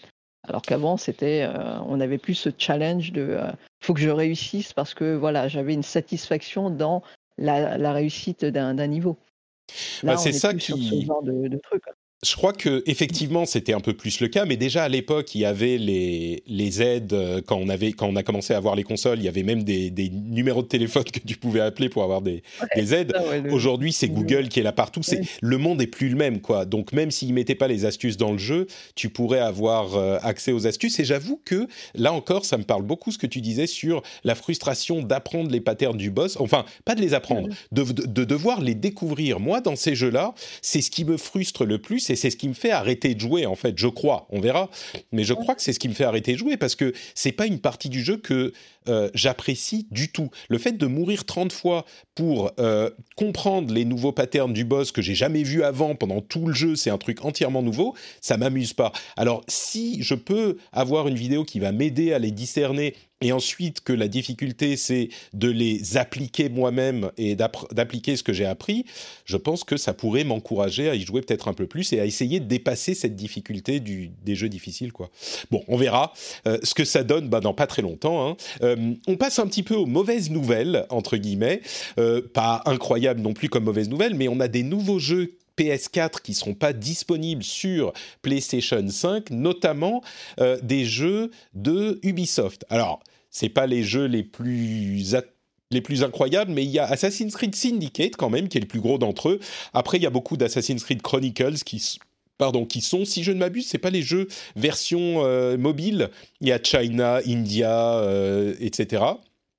Euh, quelques autres jeux comme euh, Star Trek Bridge Crew, euh, Risk, Werewolves Withi- Within. Bon, ça nous permet aussi de dire que les jeux PlayStation 5 n'exploiteront pas la le PSVR, ce qui veut dire que même si vous avez un jeu PS4 qui existe en version PS5 et que la version PS4 sur PSVR, on pense par exemple à euh, Hitman ou No Man's Sky, euh, et ben enfin Hitman qui existe en version VR ou qui va exister, et No Man's Sky qui existe déjà en version VR sur PS4, et ben la version PS5 améliorée ne pourra pas être utilisée sur le, le PSVR. Ce qui veut dire que si on veut utiliser No Man's Sky en version PSVR, il faudra avoir sur le disque dur la version PS4 de No Man's Sky pour l'utiliser sur PSVR. Et en gros, ce que disait Jim Ryan, c'est que le PSVR, bon, ça reste intéressant, mais c'est pas pour tout de suite. Peut-être qu'ils travailleront sur une nouvelle version du PSVR dans quelques années, mais c'est pas pour tout de suite.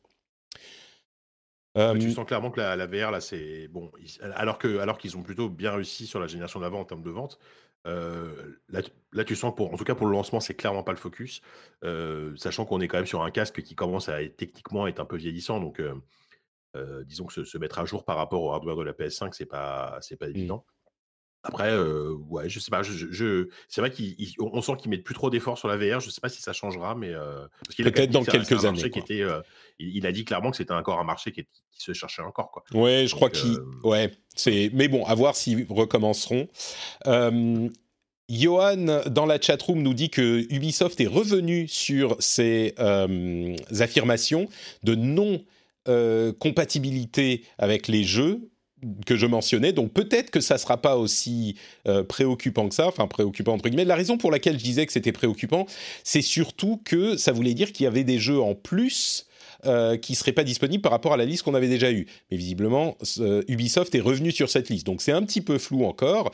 Mais je continue au rayon des entre guillemets mauvaises nouvelles avec une personne euh, en Espagne, je crois, qui a reçu une Xbox et on passe donc au Xbox, qui a reçu une Xbox Series S euh, avec un, et qu'il a donc allumé et qui a regardé combien de euh, disques durs étaient disponibles sur sa série S et il ne reste sur le SSD que 364 gigas de disponibles euh, sur les 500 gigas de la série S, ce qui est quand même assez peu. Ça veut dire que le système occupe euh, bien 130 gigas. C'est un petit peu préoccupant à la base pour toutes les consoles next-gen, parce que ça veut dire qu'il reste plus beaucoup de SSD, mais en particulier sur la série S qui n'a que 500 gigas à la base. Quand on sait qu'un jeu comme Call of Duty Black Ops euh, va occuper, en fonction de ce qu'on veut, euh, entre 100, allez, 95 gigas sur l'ancienne génération et 130 sur la nouvelle, y compris sur la série S, et si on veut en plus ajouter euh, Warzone, bah ça va rajouter encore, euh, je sais plus, 80 gigas. Ça veut dire que le Call of Duty Black Ops complet avec Warzone, qui est un jeu différent, mais enfin qui continue euh, et qui est lié à Call of Duty en général, ça va quand même prendre 200 gigas sur les 365 que vous avez disponibles sur Series S. Si c'est confirmé et que ça n'est pas mis à jour avec une mise à jour du système au moment du lancement de la console, Bon, il faut le savoir, quoi. Euh, après, c'est pas complètement la fin du monde, mais il faut le savoir. Ça veut dire que euh, les disques durs sont quand même assez limités en place. Après, on peut connecter un disque dur USB et puis faire la balade entre l'un et l'autre. C'est relativement rapide quand on a un disque dur USB 3, euh, enfin USB-C, USB 3, mais il faut le savoir. Et, surtout, la, la, Series S est, compatible avec le, la carte d'extension de 1 Tera officielle pour le coup, est, très, très, facile à utiliser. Bon, c'est une carte de 1 Tera, donc Seagate que tu branches euh, derrière ta console, elle vient un petit peu via un port ou via un port dédié. Sauf qu'elle elle coûte quasiment le prix de la console. C'est ça qui est rigolo, oui. On est 30 euros, je crois, un truc comme ça. Enfin, c'est très cher. Ouais, on est euh, autour de 200 euros pour la pour la carte d'extension d'un Tera pour 300 euh, euros pour la console. Mais encore une fois, c'est euh, la, console qui est censée être hyper accessible, quoi. Euh, mais en même temps, c'est très problématique parce que malgré tout, c'est une console qui mise à 100% sur le dématérialisé. Ça, on le sait depuis le début.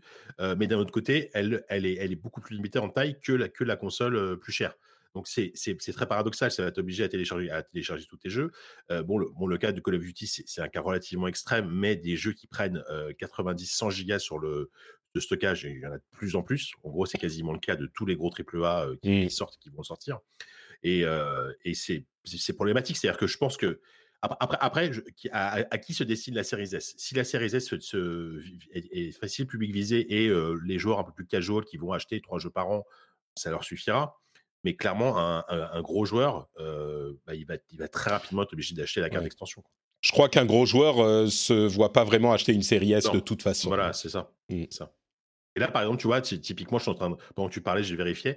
Moi, aujourd'hui, mon, mon Modern Warfare Call of Duty sur mon PC, il occupe quand même 232 gigas sur mon disque dur de 1 Tera. Donc, c'est déjà quasiment un quart de mon disque tu, dur. Tu inclus Warzone là-dedans, j'imagine. Ah ouais, ouais, c'est Warzone. Alors, la, bonne nouvelle, c'est qu'on devra installer l'ensemble du jeu la première fois, mais on pourra en désinstaller des éléments. Donc, euh, si on a fini la campagne, on peut désinstaller la campagne qui prend quand même un petit peu de place, etc., etc. Mais quand même. Euh, et puis à propos de série S, on a encore une indication que euh, elle sera pas du tout aussi performante que la série X.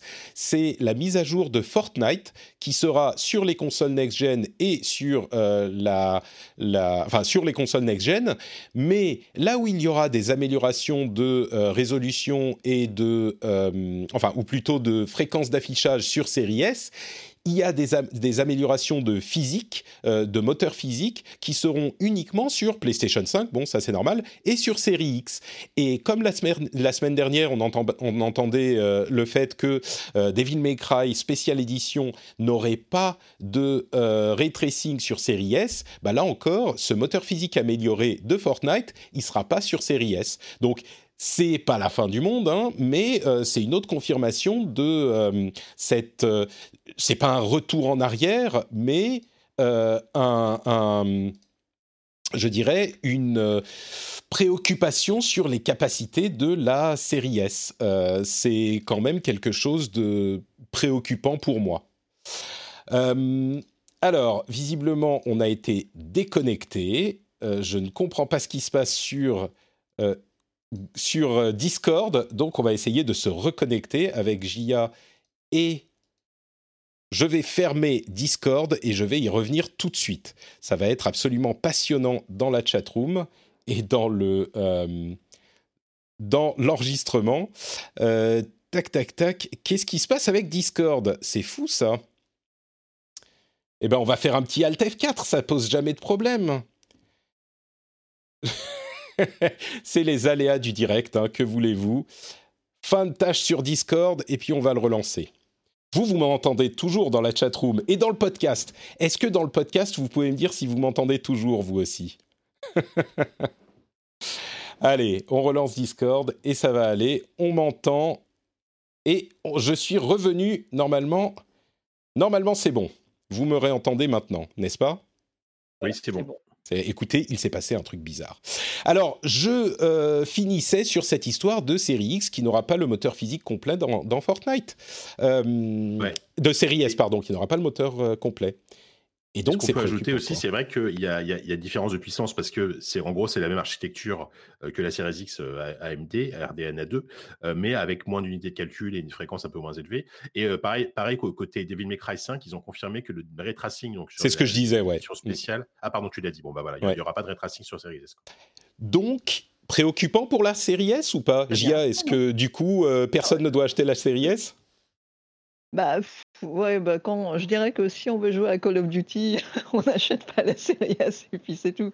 Si on prend une console pour pouvoir jouer à Call of Duty, c'est clairement pas celle qu'il faut. Après, euh, sur la série S, euh, si vraiment, par exemple, euh, on n'a pas les moyens de se payer une console qui soit un petit peu plus puissante et même qui a un petit peu plus de place et qu'on n'a qu'une série S, il y a toujours des solutions. J'ai fait une vidéo là-dessus d'ailleurs sur comment, euh, comment gérer cette histoire parce que bon, la- série S c'est vraiment l'extrême, mais sur, la- sur Series X et PlayStation 5, on aura le, le même problème. Quoi. Donc, Encore plus sur PlayStation vraiment, 5, dont le SSD est un peu plus petit que celui de la série X. Donc, ouais, euh, ouais, ouais. mm. Donc, euh, donc là, le- la, la solution, c'est de prendre un, un stockage. Donc, euh, ça dépend de, du budget qu'on veut mettre. On peut très bien mettre un stockage euh, comme à l'heure actuelle sur plateau. Et à chaque fois qu'on veut en fait avoir, et en fait, il faut avoir un espèce de fond de roulement sur son disque dur de, ah, sur son SSD euh, sur la machine.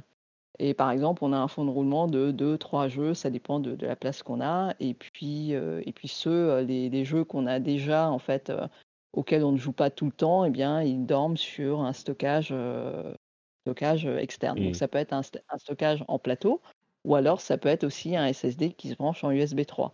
Et donc, sur les, sur les, euh, sur les, les chronomètres qu'on a eu en fait euh, les semaines dernières, là, il y a eu quelques, quelques trucs justement sur le transfert sur Series X pour l'instant, entre le stockage externe et le, le stockage interne. Et donc pour à peu près 50 gigas, on était à peu près sur un SSD en USB 3 sur X Series X et S du coup. euh, c'était à peu près dans les 3 minutes de transfert. Et si on a un disque dur plateau qui est moins cher, eh bien on est dans les 8 minutes de transfert. Donc Ouais. euh, c'est une solution euh, si on veut pas vraiment, euh, notamment pour moi, moi je pense par exemple aux, aux ados qui vont pouvoir négocier une console pour leur Noël et qui vont pouvoir avoir que la série S par exemple, eh ben, ils pourront toujours en fait euh, fonctionner de cette façon-là, sans pouvoir jouer à Call of Duty de façon euh, optimale, on va dire, mais ça Mm. leur permettra quand même d'avoir deux trois jeux sur l'interne et ensuite effacer des jeux et remettre un de temps en temps pour, Mm. pour pouvoir y jouer. Moi, j'irais même, j'irais même plus loin. Oui, c'est vrai qu'il y a des petits pis-aller euh, pour le stockage avec des, un disque externe, tout à fait. Et- mais le, au final, la série S, c'est quand même une console de nouvelle génération et une vraie console de nouvelle génération parce que bah, elle va avoir tous les jeux de la nouvelle génération pendant des années à venir. Euh, elle aura tous les jeux Xbox. Alors oui, ils seront peut-être un peu moins beaux. Oui, il y aura pas le ray tracing comme on l'espérait, comme on l'attendait, mais il y aura quand même euh, tous les jeux qui seront disponibles. Donc euh, c'est quand même une entrée vraiment dans la next gen, même si c'est pas avec les graphismes, c'est une entrée pour les jeux. Donc Mm. je pense que ça Ah, compte. puis quoi. c'est- c'est une console qui te promet quand même de, du 60 FPS au moins en 1080p. Donc c'est c'est quand même ce que tu attends aujourd'hui d'une console moderne et, et c'est Ouais. suffisant pour beaucoup de gens. Hein, mi- mi- mi- 60 FPS, 1080p, tu vois, c'est bien. Euh, et encore une fois, c'est pas forcément. Enfin, le public visé, il est différent. GL le disait, ça peut être l'ado. Euh, la- pour moi, l'argument aussi du modèle économique type euh, Xbox, Xbox All Access et peut être vachement intéressant. Parce que les gens, ils vont voir ça. Ils vont se dire pour, pour 20, 20, 24 euros par mois, je crois, ou 25 euros, euh, je repars avec la console, le Game Pass, j'ai j'ai une solution clé en main. Euh, pour plein de gens, en fait, ils s'en fichent de savoir qu'elle est moins puissante que la série X ou qu'elle jouera pas en 4K. Enfin, tu vois? Donc, Mm. c'est.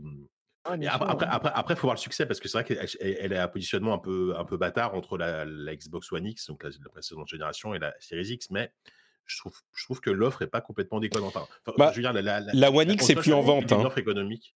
Oui, oui, oui, bien Ouais, sûr, oui, oui. c'est vrai. Mais la, la, la console, ça s'accompagne d'un modèle économique euh, qui est plutôt intéressant. Donc, euh, Mm. Moi, je dirais pour cette console-là, euh, la série S, euh, je, je, la conseillerais pas en fait là maintenant parce que je pense que dans six mois, un an, ils vont faire un update de cette console-là. Je les, je les vois bien euh, sortir un autre modèle qui soit un petit peu plus boosté euh, dans, dans peu de temps en fait. Et Mm. Cette console-là, finalement, ils l'ont sortie là maintenant parce que c'était le lancement qu'il fallait qu'il y ait une offre à, à deux étages pour pouvoir attirer un maximum de monde, pour pouvoir faire parler, pour le marketing, etc. quoi. Mais, euh, mais cette console-là, on, le sait déjà, elle sera euh, beaucoup plus limitée pour lancer des jeux next-gen. Certes, il y a moins de résolution, euh, certes, il n'y y aura, pas de ray tracing ou ce genre de choses, mais on sent qu'elle est déjà, elle n'est pas encore sortie, Mm. la console, là, qu'on la sent déjà limitée, ce qui est quand même limite pour, euh, pour une console next-gen. Mm. C'est vrai, c'est vrai, oui. C'est vrai. Bon, euh, je, je peux comprendre l'argument. Moi, je pense aussi que les gens qui vont se diriger vers une série S, c'est pas des gens qui écoutent cette émission. C'est des gens qui se disent oh une nouvelle console, allez, je vais la prendre et qui vont euh, jouer à un ou deux jeux. C'est les gens justement qui jouent à Call of Duty et FIFA et qui auront accès à tous ces jeux next gen. euh, qui sortiront que sur les consoles next-gen, au lieu de devoir attendre, comme on le disait la semaine dernière, au lieu de devoir attendre 2-3 ans que les prix baissent. Euh, et moi, je vois bien les prix de la série S baisser plutôt qu'un modèle boosté arriver. Mais Mm. bon.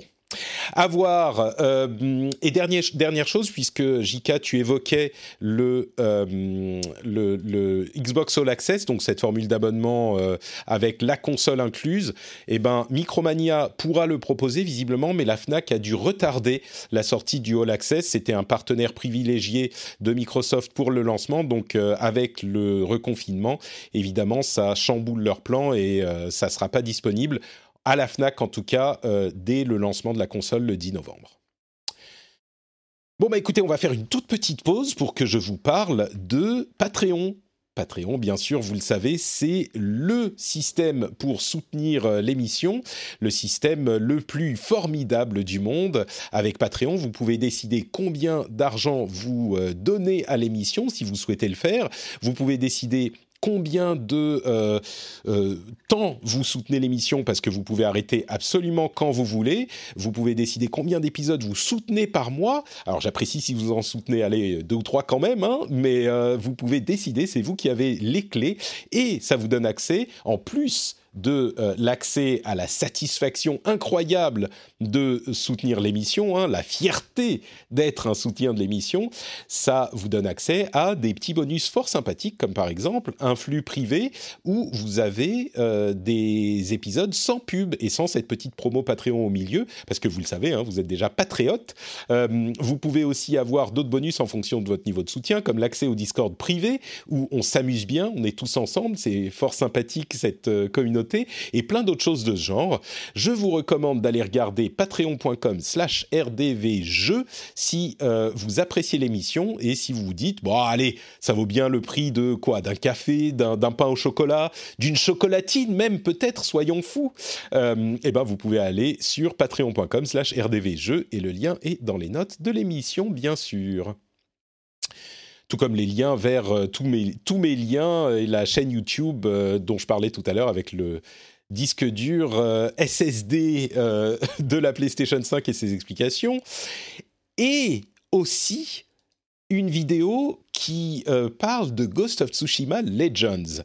Et j'arrive un petit peu tard, mais je sais que je vais trouver une alliée en la personne de Gia sur ce jeu. Mais avant de parler de ça, Watch Dogs Legion, est-ce que l'un d'entre vous y a joué? Moi, je pense qu'il est un petit peu passé, sous, pas sous le radar, mais il était un petit peu, euh, bon, moins incroyable qu'on aurait pu l'espérer, même pas qu'on attendait. Moi, j'y ai joué un peu. euh, en fait, j'ai- surtout joué à la version PC pour juger un peu de la- le- le- de l'aspect technique en fait, de la version PC. C'est- pas moi qui ai fait le test du jeu sur jeuxvideo.com. Mhm. Euh, alors, de, de- de ce que j'en retiens, c'est que c'est un. En, en fait, co- comme Watch Dogs 2 notamment, euh, c'est un jeu très, très, très correct, on va dire. C'est un jeu très correct, mais, mais qui manque, euh, manque d'un truc en plus. Mmh. Euh, l'argument du jeu, je pense, c'est quand même, bah, comme souvent dans les jeux Ubi, hein, c'est vraiment son, open world avec surtout Londres, une, version de Londres vraiment, vraiment très chouette, qui est pas très loin, pas, pas très loin du cyberpunk, tu vois, mais, mais pas complètement. Enfin, c'est assez cool. par contre, le gros, pour moi, le, gros défaut aujourd'hui, c'est que, que la version PC notamment, elle est vraiment très mal optimisée. Mmh.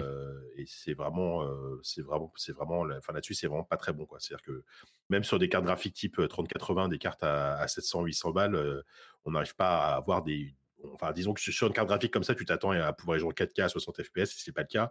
Et je te parle même pas des, cartes graphiques plus anciennes. Donc voilà. Mmh. Après, il y a du ray tracing qui, pour le coup est assez réussi, mais mais voilà, donc c'est. Alors, je, je, te, dis encore une fois, c'est un avis très, très, très plus sur le, façon technique.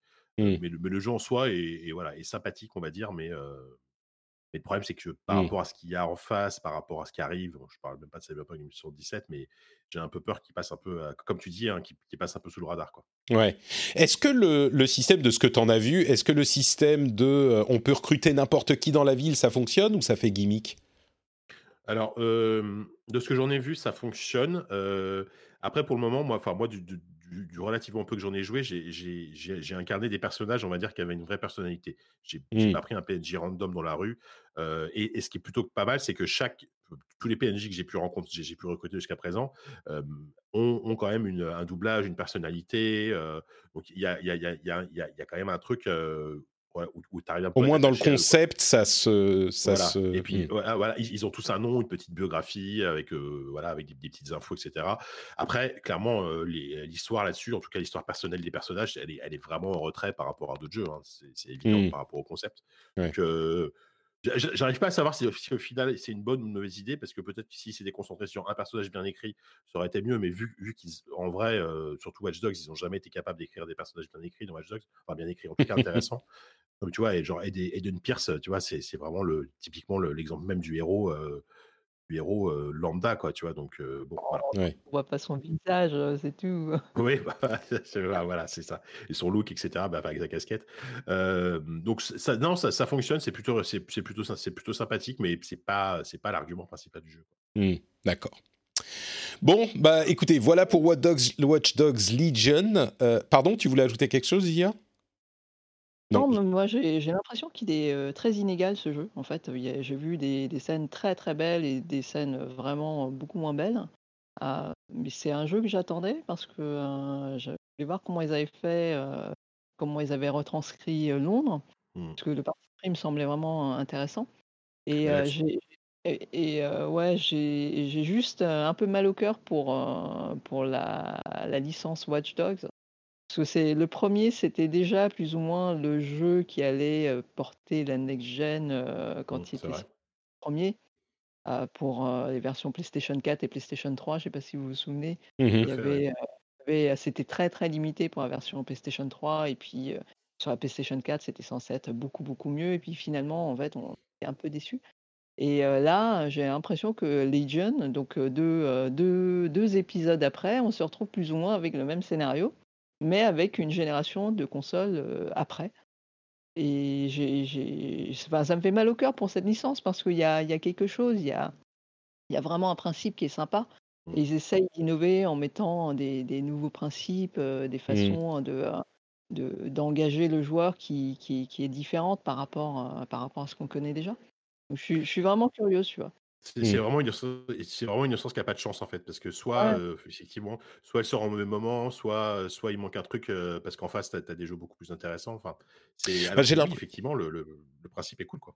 J'ai l'impression que sur celui-là, ils l'ont fait parce que c'était un challenge technique intéressant, mais que ça s'arrête là. Bon, on va peut-être pas en parler infiniment non plus parce qu'on ne l'a pas eu entre les mains nous-mêmes, mais c'est vraiment l'impression que j'ai eue de tous ceux qui. j'ai beaucoup lu et regardé de tests c'est un challenge technique impressionnant, mais qui se retranscrit pas dans le fun du jeu lui-même. Euh, bon, après, ça laisse beaucoup de liberté. On peut se faire sa propre équipe. J'ai entendu une comparaison à euh, XCOM, par exemple, où en fait, d'une certaine manière, on se faisait sa propre équipe et on s'attachait aux persos qu'on pouvait renommer. Bon, là, on peut pas les renommer, mais c'est un petit peu cette idée de se faire sa propre histoire. Et c'est vrai qu'il y a une sorte de presque un immersive sim dans chaque euh, mission à accomplir, mais en même temps, euh, ça déborde un peu parce qu'on peut tout faire avec un drone qu'on va envoyer, ou alors on a besoin du, euh, euh, de la plateforme volante qu'on va appeler si on est un, un, employé du BTP de ce monde-là. Et donc, si on l'a, ben, ça rend le niveau trivial. Enfin.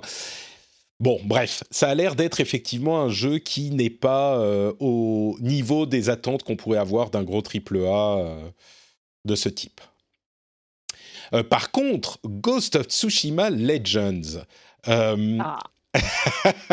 bah, je vais te, ah, je vais te laisser, je vais, je vais te laisser en parler, mais euh, c'est pour resituer un petit peu le le Pardon, c'est le mode euh, supplémentaire gratuit multijoueur coop de Ghost of Tsushima qui est tombé il y a euh, quelques semaines de ça, qui avait été annoncé euh, sorti de nulle part en août et qui est arrivé donc il y a quelques semaines et qui a surpris beaucoup de gens pour sa qualité. Gia, toi, bah, t'adorais déjà Ghost of Tsushima tout court et euh, j'ai vu de nombreuses photos que tu as pris avec le mode photo également dans Legends. Euh, donc c'est ton truc, qu'est-ce que t'en as pensé? Alors, euh, de, de, Legends tout court? Oui, de Legends, oui, parce que Ghost of Tsushima, on en a déjà parlé. Ouais, mais je trouve que, enfin, c'est donc c'est un add-on qui est gratuit et qui donne en fait un aspect qu'on qui qu'on n'avait pas quoi dans, dans le jeu solo et je trouve ça vraiment vraiment bien fait. Et il y a beaucoup beaucoup de contenu, hein, du, du facile, très facile au très très dur. Là, je suis plutôt dans, je suis à la moitié, je pense, de, du contenu là, et, et ça permet en fait des challenges qui, qui mettent en avant le système de combat. Parce que ça, mmh. ça c'est un truc dont on parle très peu finalement dans Ghost of Tsushima. On parle beaucoup de l'ambiance, du storytelling et tout ça. Mais le système de combat est vraiment très bien fait. Il est très très précis. Et là, dans Legends, en fait, ça nous permet vraiment d'exceller dedans. Même s'il y, y, a quelques petits changements par rapport, par rapport au mode story. Il y a quelques petits tweets qui font que ouais, là, c'est du combat, c'est vraiment de l'action pure et dure. on oublie tout ce qui est histoire et tout ça. Et je trouve qu'ils ont vraiment, vraiment bien réussi leur coup. Ouais, pour ceux qui. Oui, j'y ai joué. Il y a, j'ai commencé la semaine dernière et ça m'a tellement plu que j'ai immédiatement fait une vidéo dessus, euh, bah, toujours sur euh, la chaîne YouTube, euh, youtube.com/slash Patrick. mais je crois que je suis un petit peu tombé après la, la hype parce que tout le monde s'en fout de cette vidéo. C'est marrant, mais il est incroyable ce jeu. Moi, j'irai plus loin que toi, hein. Il était, il est vraiment pour un truc gratuit, c'est invraisemblable. C'est une ambition qui est énorme euh, et c'est une quantité de contenu qui est phénoménale. En fait, on a quatre classes différentes qui divisent un petit peu les capacités du, euh, de Jean, le personnage de l'histoire euh, solo, et on y joue en coop, soit à deux pour les le mode histoire, soit à quatre pour le mode survie, qui est une sorte de mode horde, et puis il y a maintenant un raid qui est sorti, toujours à quatre, qui est très très très difficile, euh, mais c'est déjà l'histoire, c'est neuf petites missions qu'on joue à deux, et il y a un matchmaking qui marche très bien, donc vous pouvez complètement le faire, même si vous n'avez pas d'amis comme moi, et ça c'est hyper travaillé, c'est hyper euh, artistiquement, c'est des chaque image est une euh, photo, enfin un, tableau, c'est euh, des couleurs de fou, c'est toute cette ambiance oni folklore japonais qui est super bien rendu. Et en plus de ça, comme tu disais, le mode de combat, le gameplay est comme dans le jeu de base, hyper intéressant, mais peut-être un peu plus poussé quand on monte en niveau.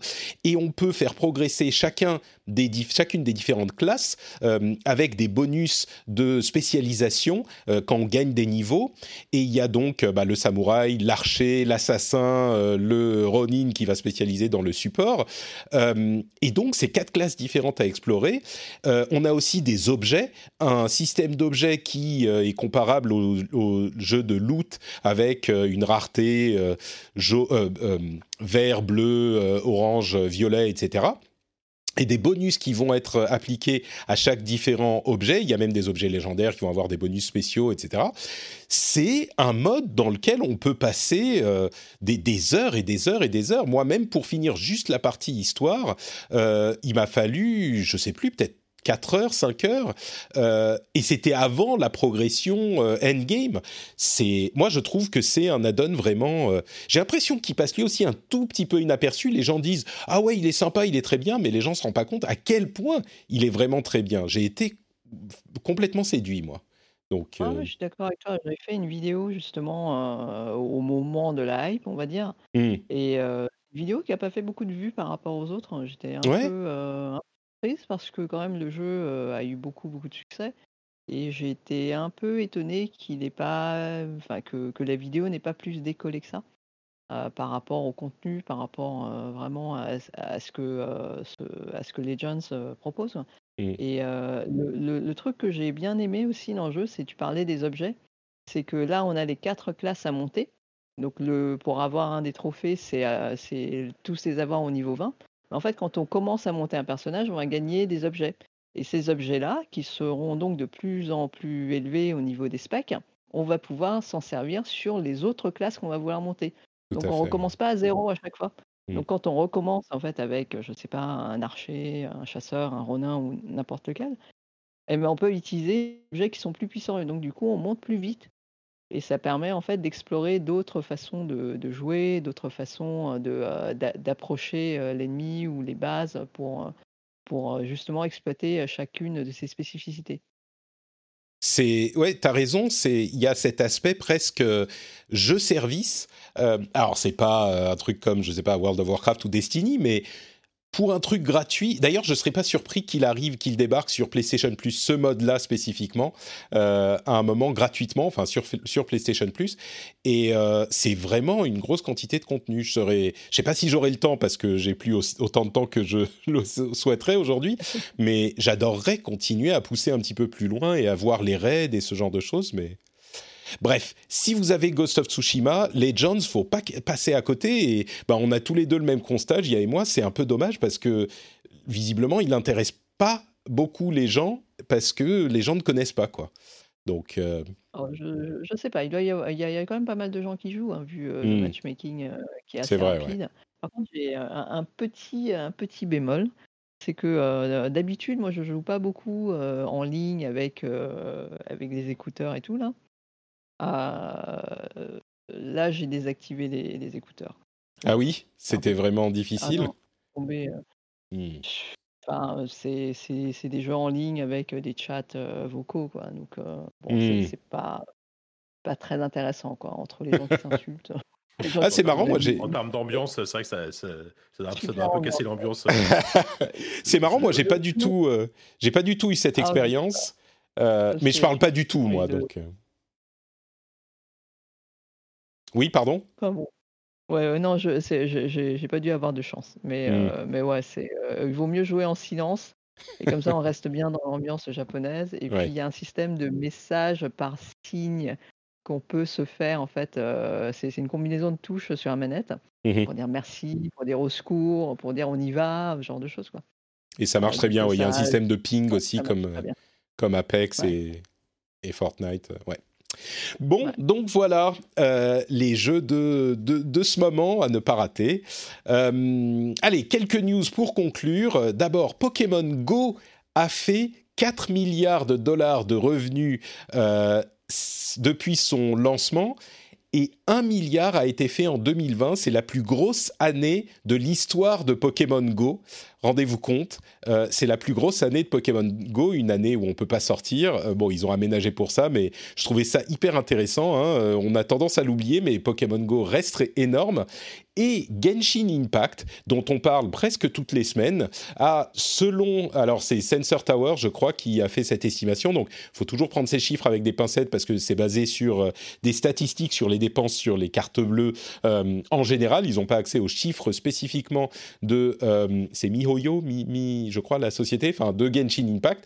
Euh, ils auraient engrangé 245 millions de dollars euh, sur le premier mois. Alors on parlait de 100 millions de dollars euh, sur les premières semaines, maintenant c'est 245 millions de dollars sur les premiers mois. Quand je vous disais que ça va euh, influencer la manière dont les jeux sont faits et les choses sont portées d'une plateforme à l'autre, pour un jeu qui est entre mobile et console, je crois que c'est difficile à ignorer pour les autres développeurs et peut-être les développeurs chinois notamment. bon, c'est à voir, mais ces deux chiffres m'ont beaucoup impressionné. Euh, League of Legends, euh, Riot a annoncé un nouveau jeu basé sur euh, League of Legends. C'est Ruined King, qui est un RPG à tour par tour. Donc, je ne sais pas si les RPG tour par tour et ou League of Legends vous intéressent. On n'a pas vu de gameplay du tout et c'est un truc qu'ils n'ont pas développé eux-mêmes, mais ils l'ont annoncé et il arrivera, euh, c'est 2021 je crois. Je crois que c'est ça. Euh, non, euh, plus d'informations en décembre, mais il arrivera je crois en 2021. c'est un, ce sera, on ne sait pas si ce sera un jeu solo, gratuit, payant, enfin. Alors, gratuit ou payant, on ne sait pas. Ça arrive sur console et PC. Et euh, ça serait un jeu. Bah, moi, quand on me dit euh, oui, c'est un, jeu solo, euh, RPG tour par tour solo. Donc voilà. C'est, étonnant de. Enfin, en même temps, Riot, il, s'essaie à plein de genres en ce moment, mais. C'est ça. Mais c'est quand même surprenant. bah, c'est pas eux qui l'ont développé, hein, donc il y a deux jeux qu'ils ont, qu'ils publient pour lesquels ils ont donné les droits. Il y a celui-là et un autre, je sais plus lequel c'était. Euh, mais celui-là, Ruined Kings, King, c'est Airship Syndicate euh, qui avait développé Battle Chasers Night War, euh, qui avait quand même une, pas mal de qualité, et Darksiders Genesis. Donc bon, à surveiller quoi. Ah oui, bah, Battle Chaser, et oui, c'était plutôt un bon jeu. Ouais, ouais, ouais. Un petit peu grindy, mais il avait quand même été pas mal reconnu. Shadowlands, l'extension de World of Warcraft, arrive le 23 novembre. Elle a été décalée d'à peu près un mois. Alors je ne sais pas si ça aura suffi pour corriger tous les problèmes de la bêta, mais euh, l'extension sortira donc dans, euh, allez, deux semaines, quelque chose comme ça.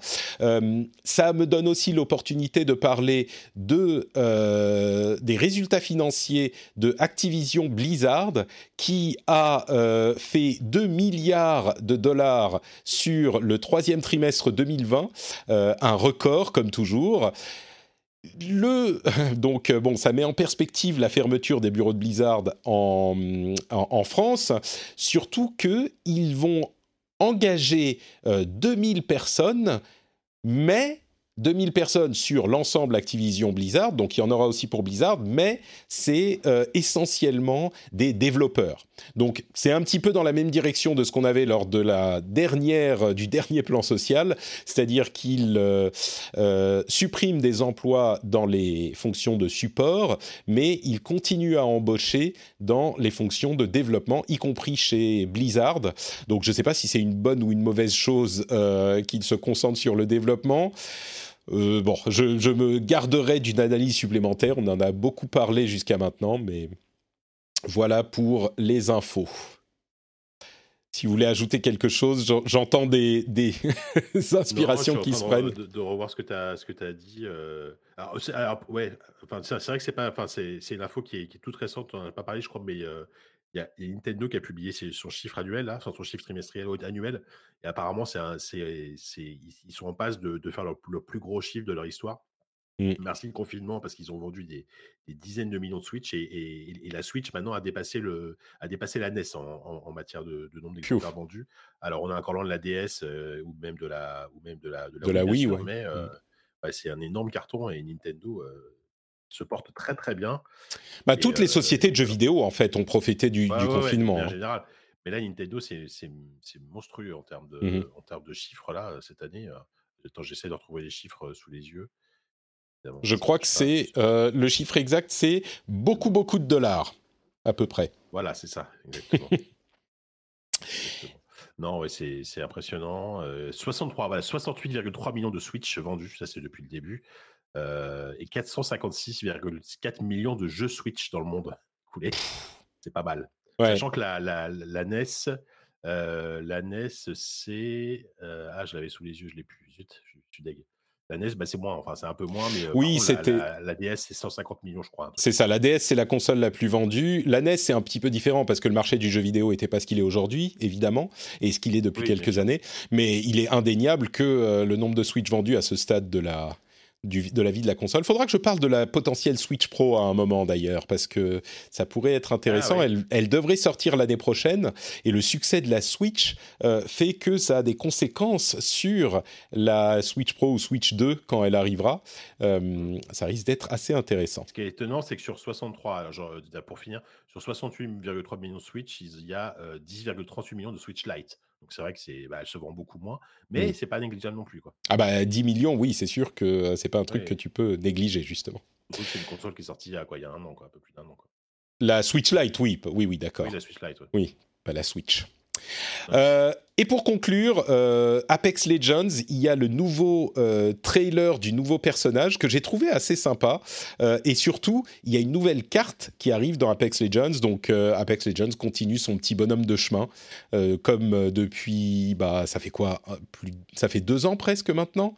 Et il continue à être mis à jour. Et puis il y a une nouvelle carte qui a l'air sympa qui arrive.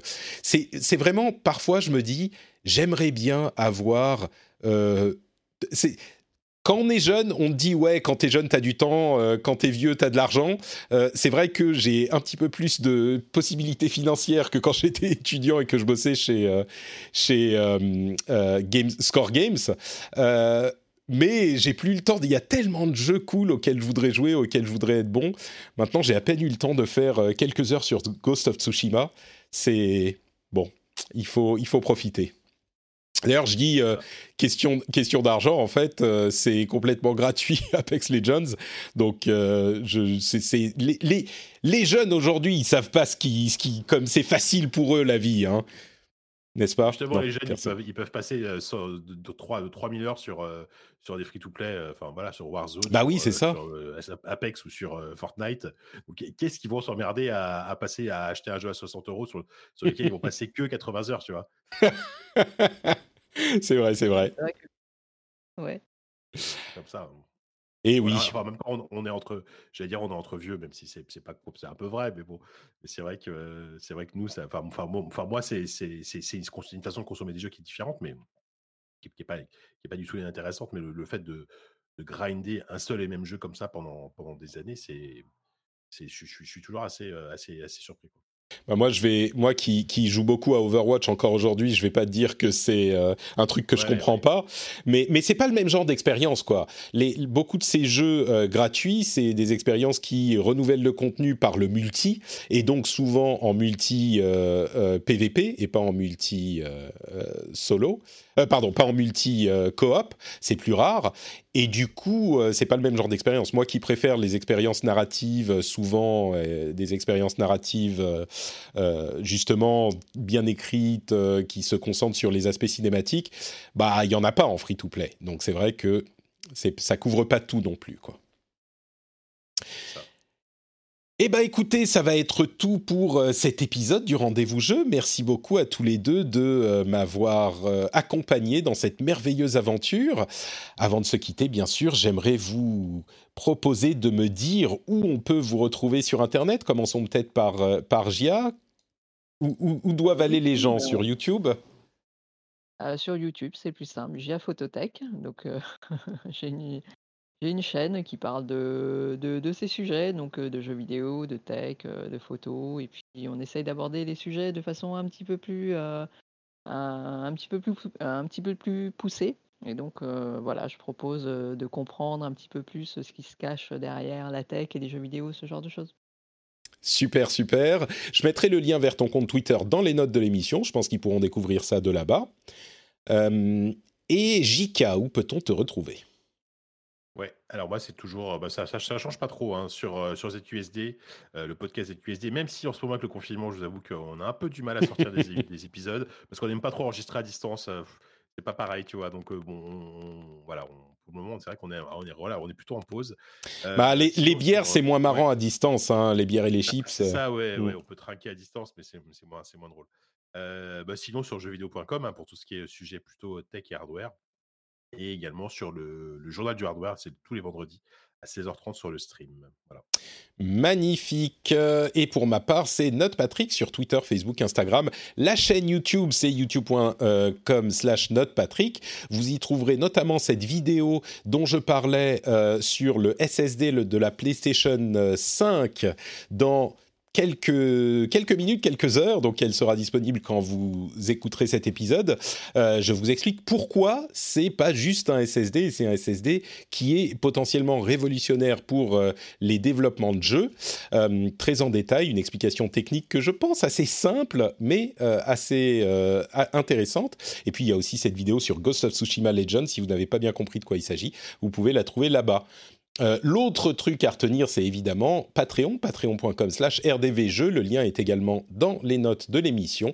Donc euh, si vous appréciez le rendez-vous jeu, vous pouvez le soutenir et avoir un flux entièrement sans pub avec les contenus bonus en plus. Donc euh, j'espère que vous le considérerez si vous appréciez cette émission. Je vous remercie de nous avoir écoutés, je vous fais des bises et je vous donne rendez-vous dans une semaine pour un nouvel épisode avec les nouvelles consoles cette fois-ci. Ça y est, on y arrive. On y arrive. Enfin, on va voir, hein, on sait jamais, mais on va dire qu'on y arrive. Allez, à dans une semaine. Ciao, ciao.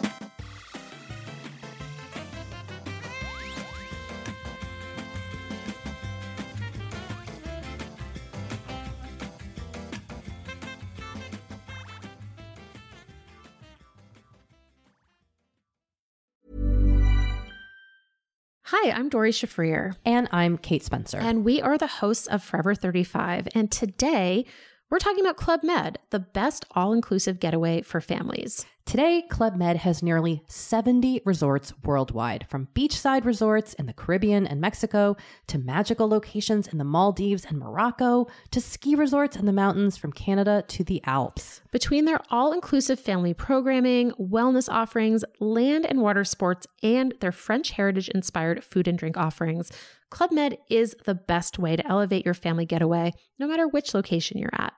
To learn more, visit clubmed.us.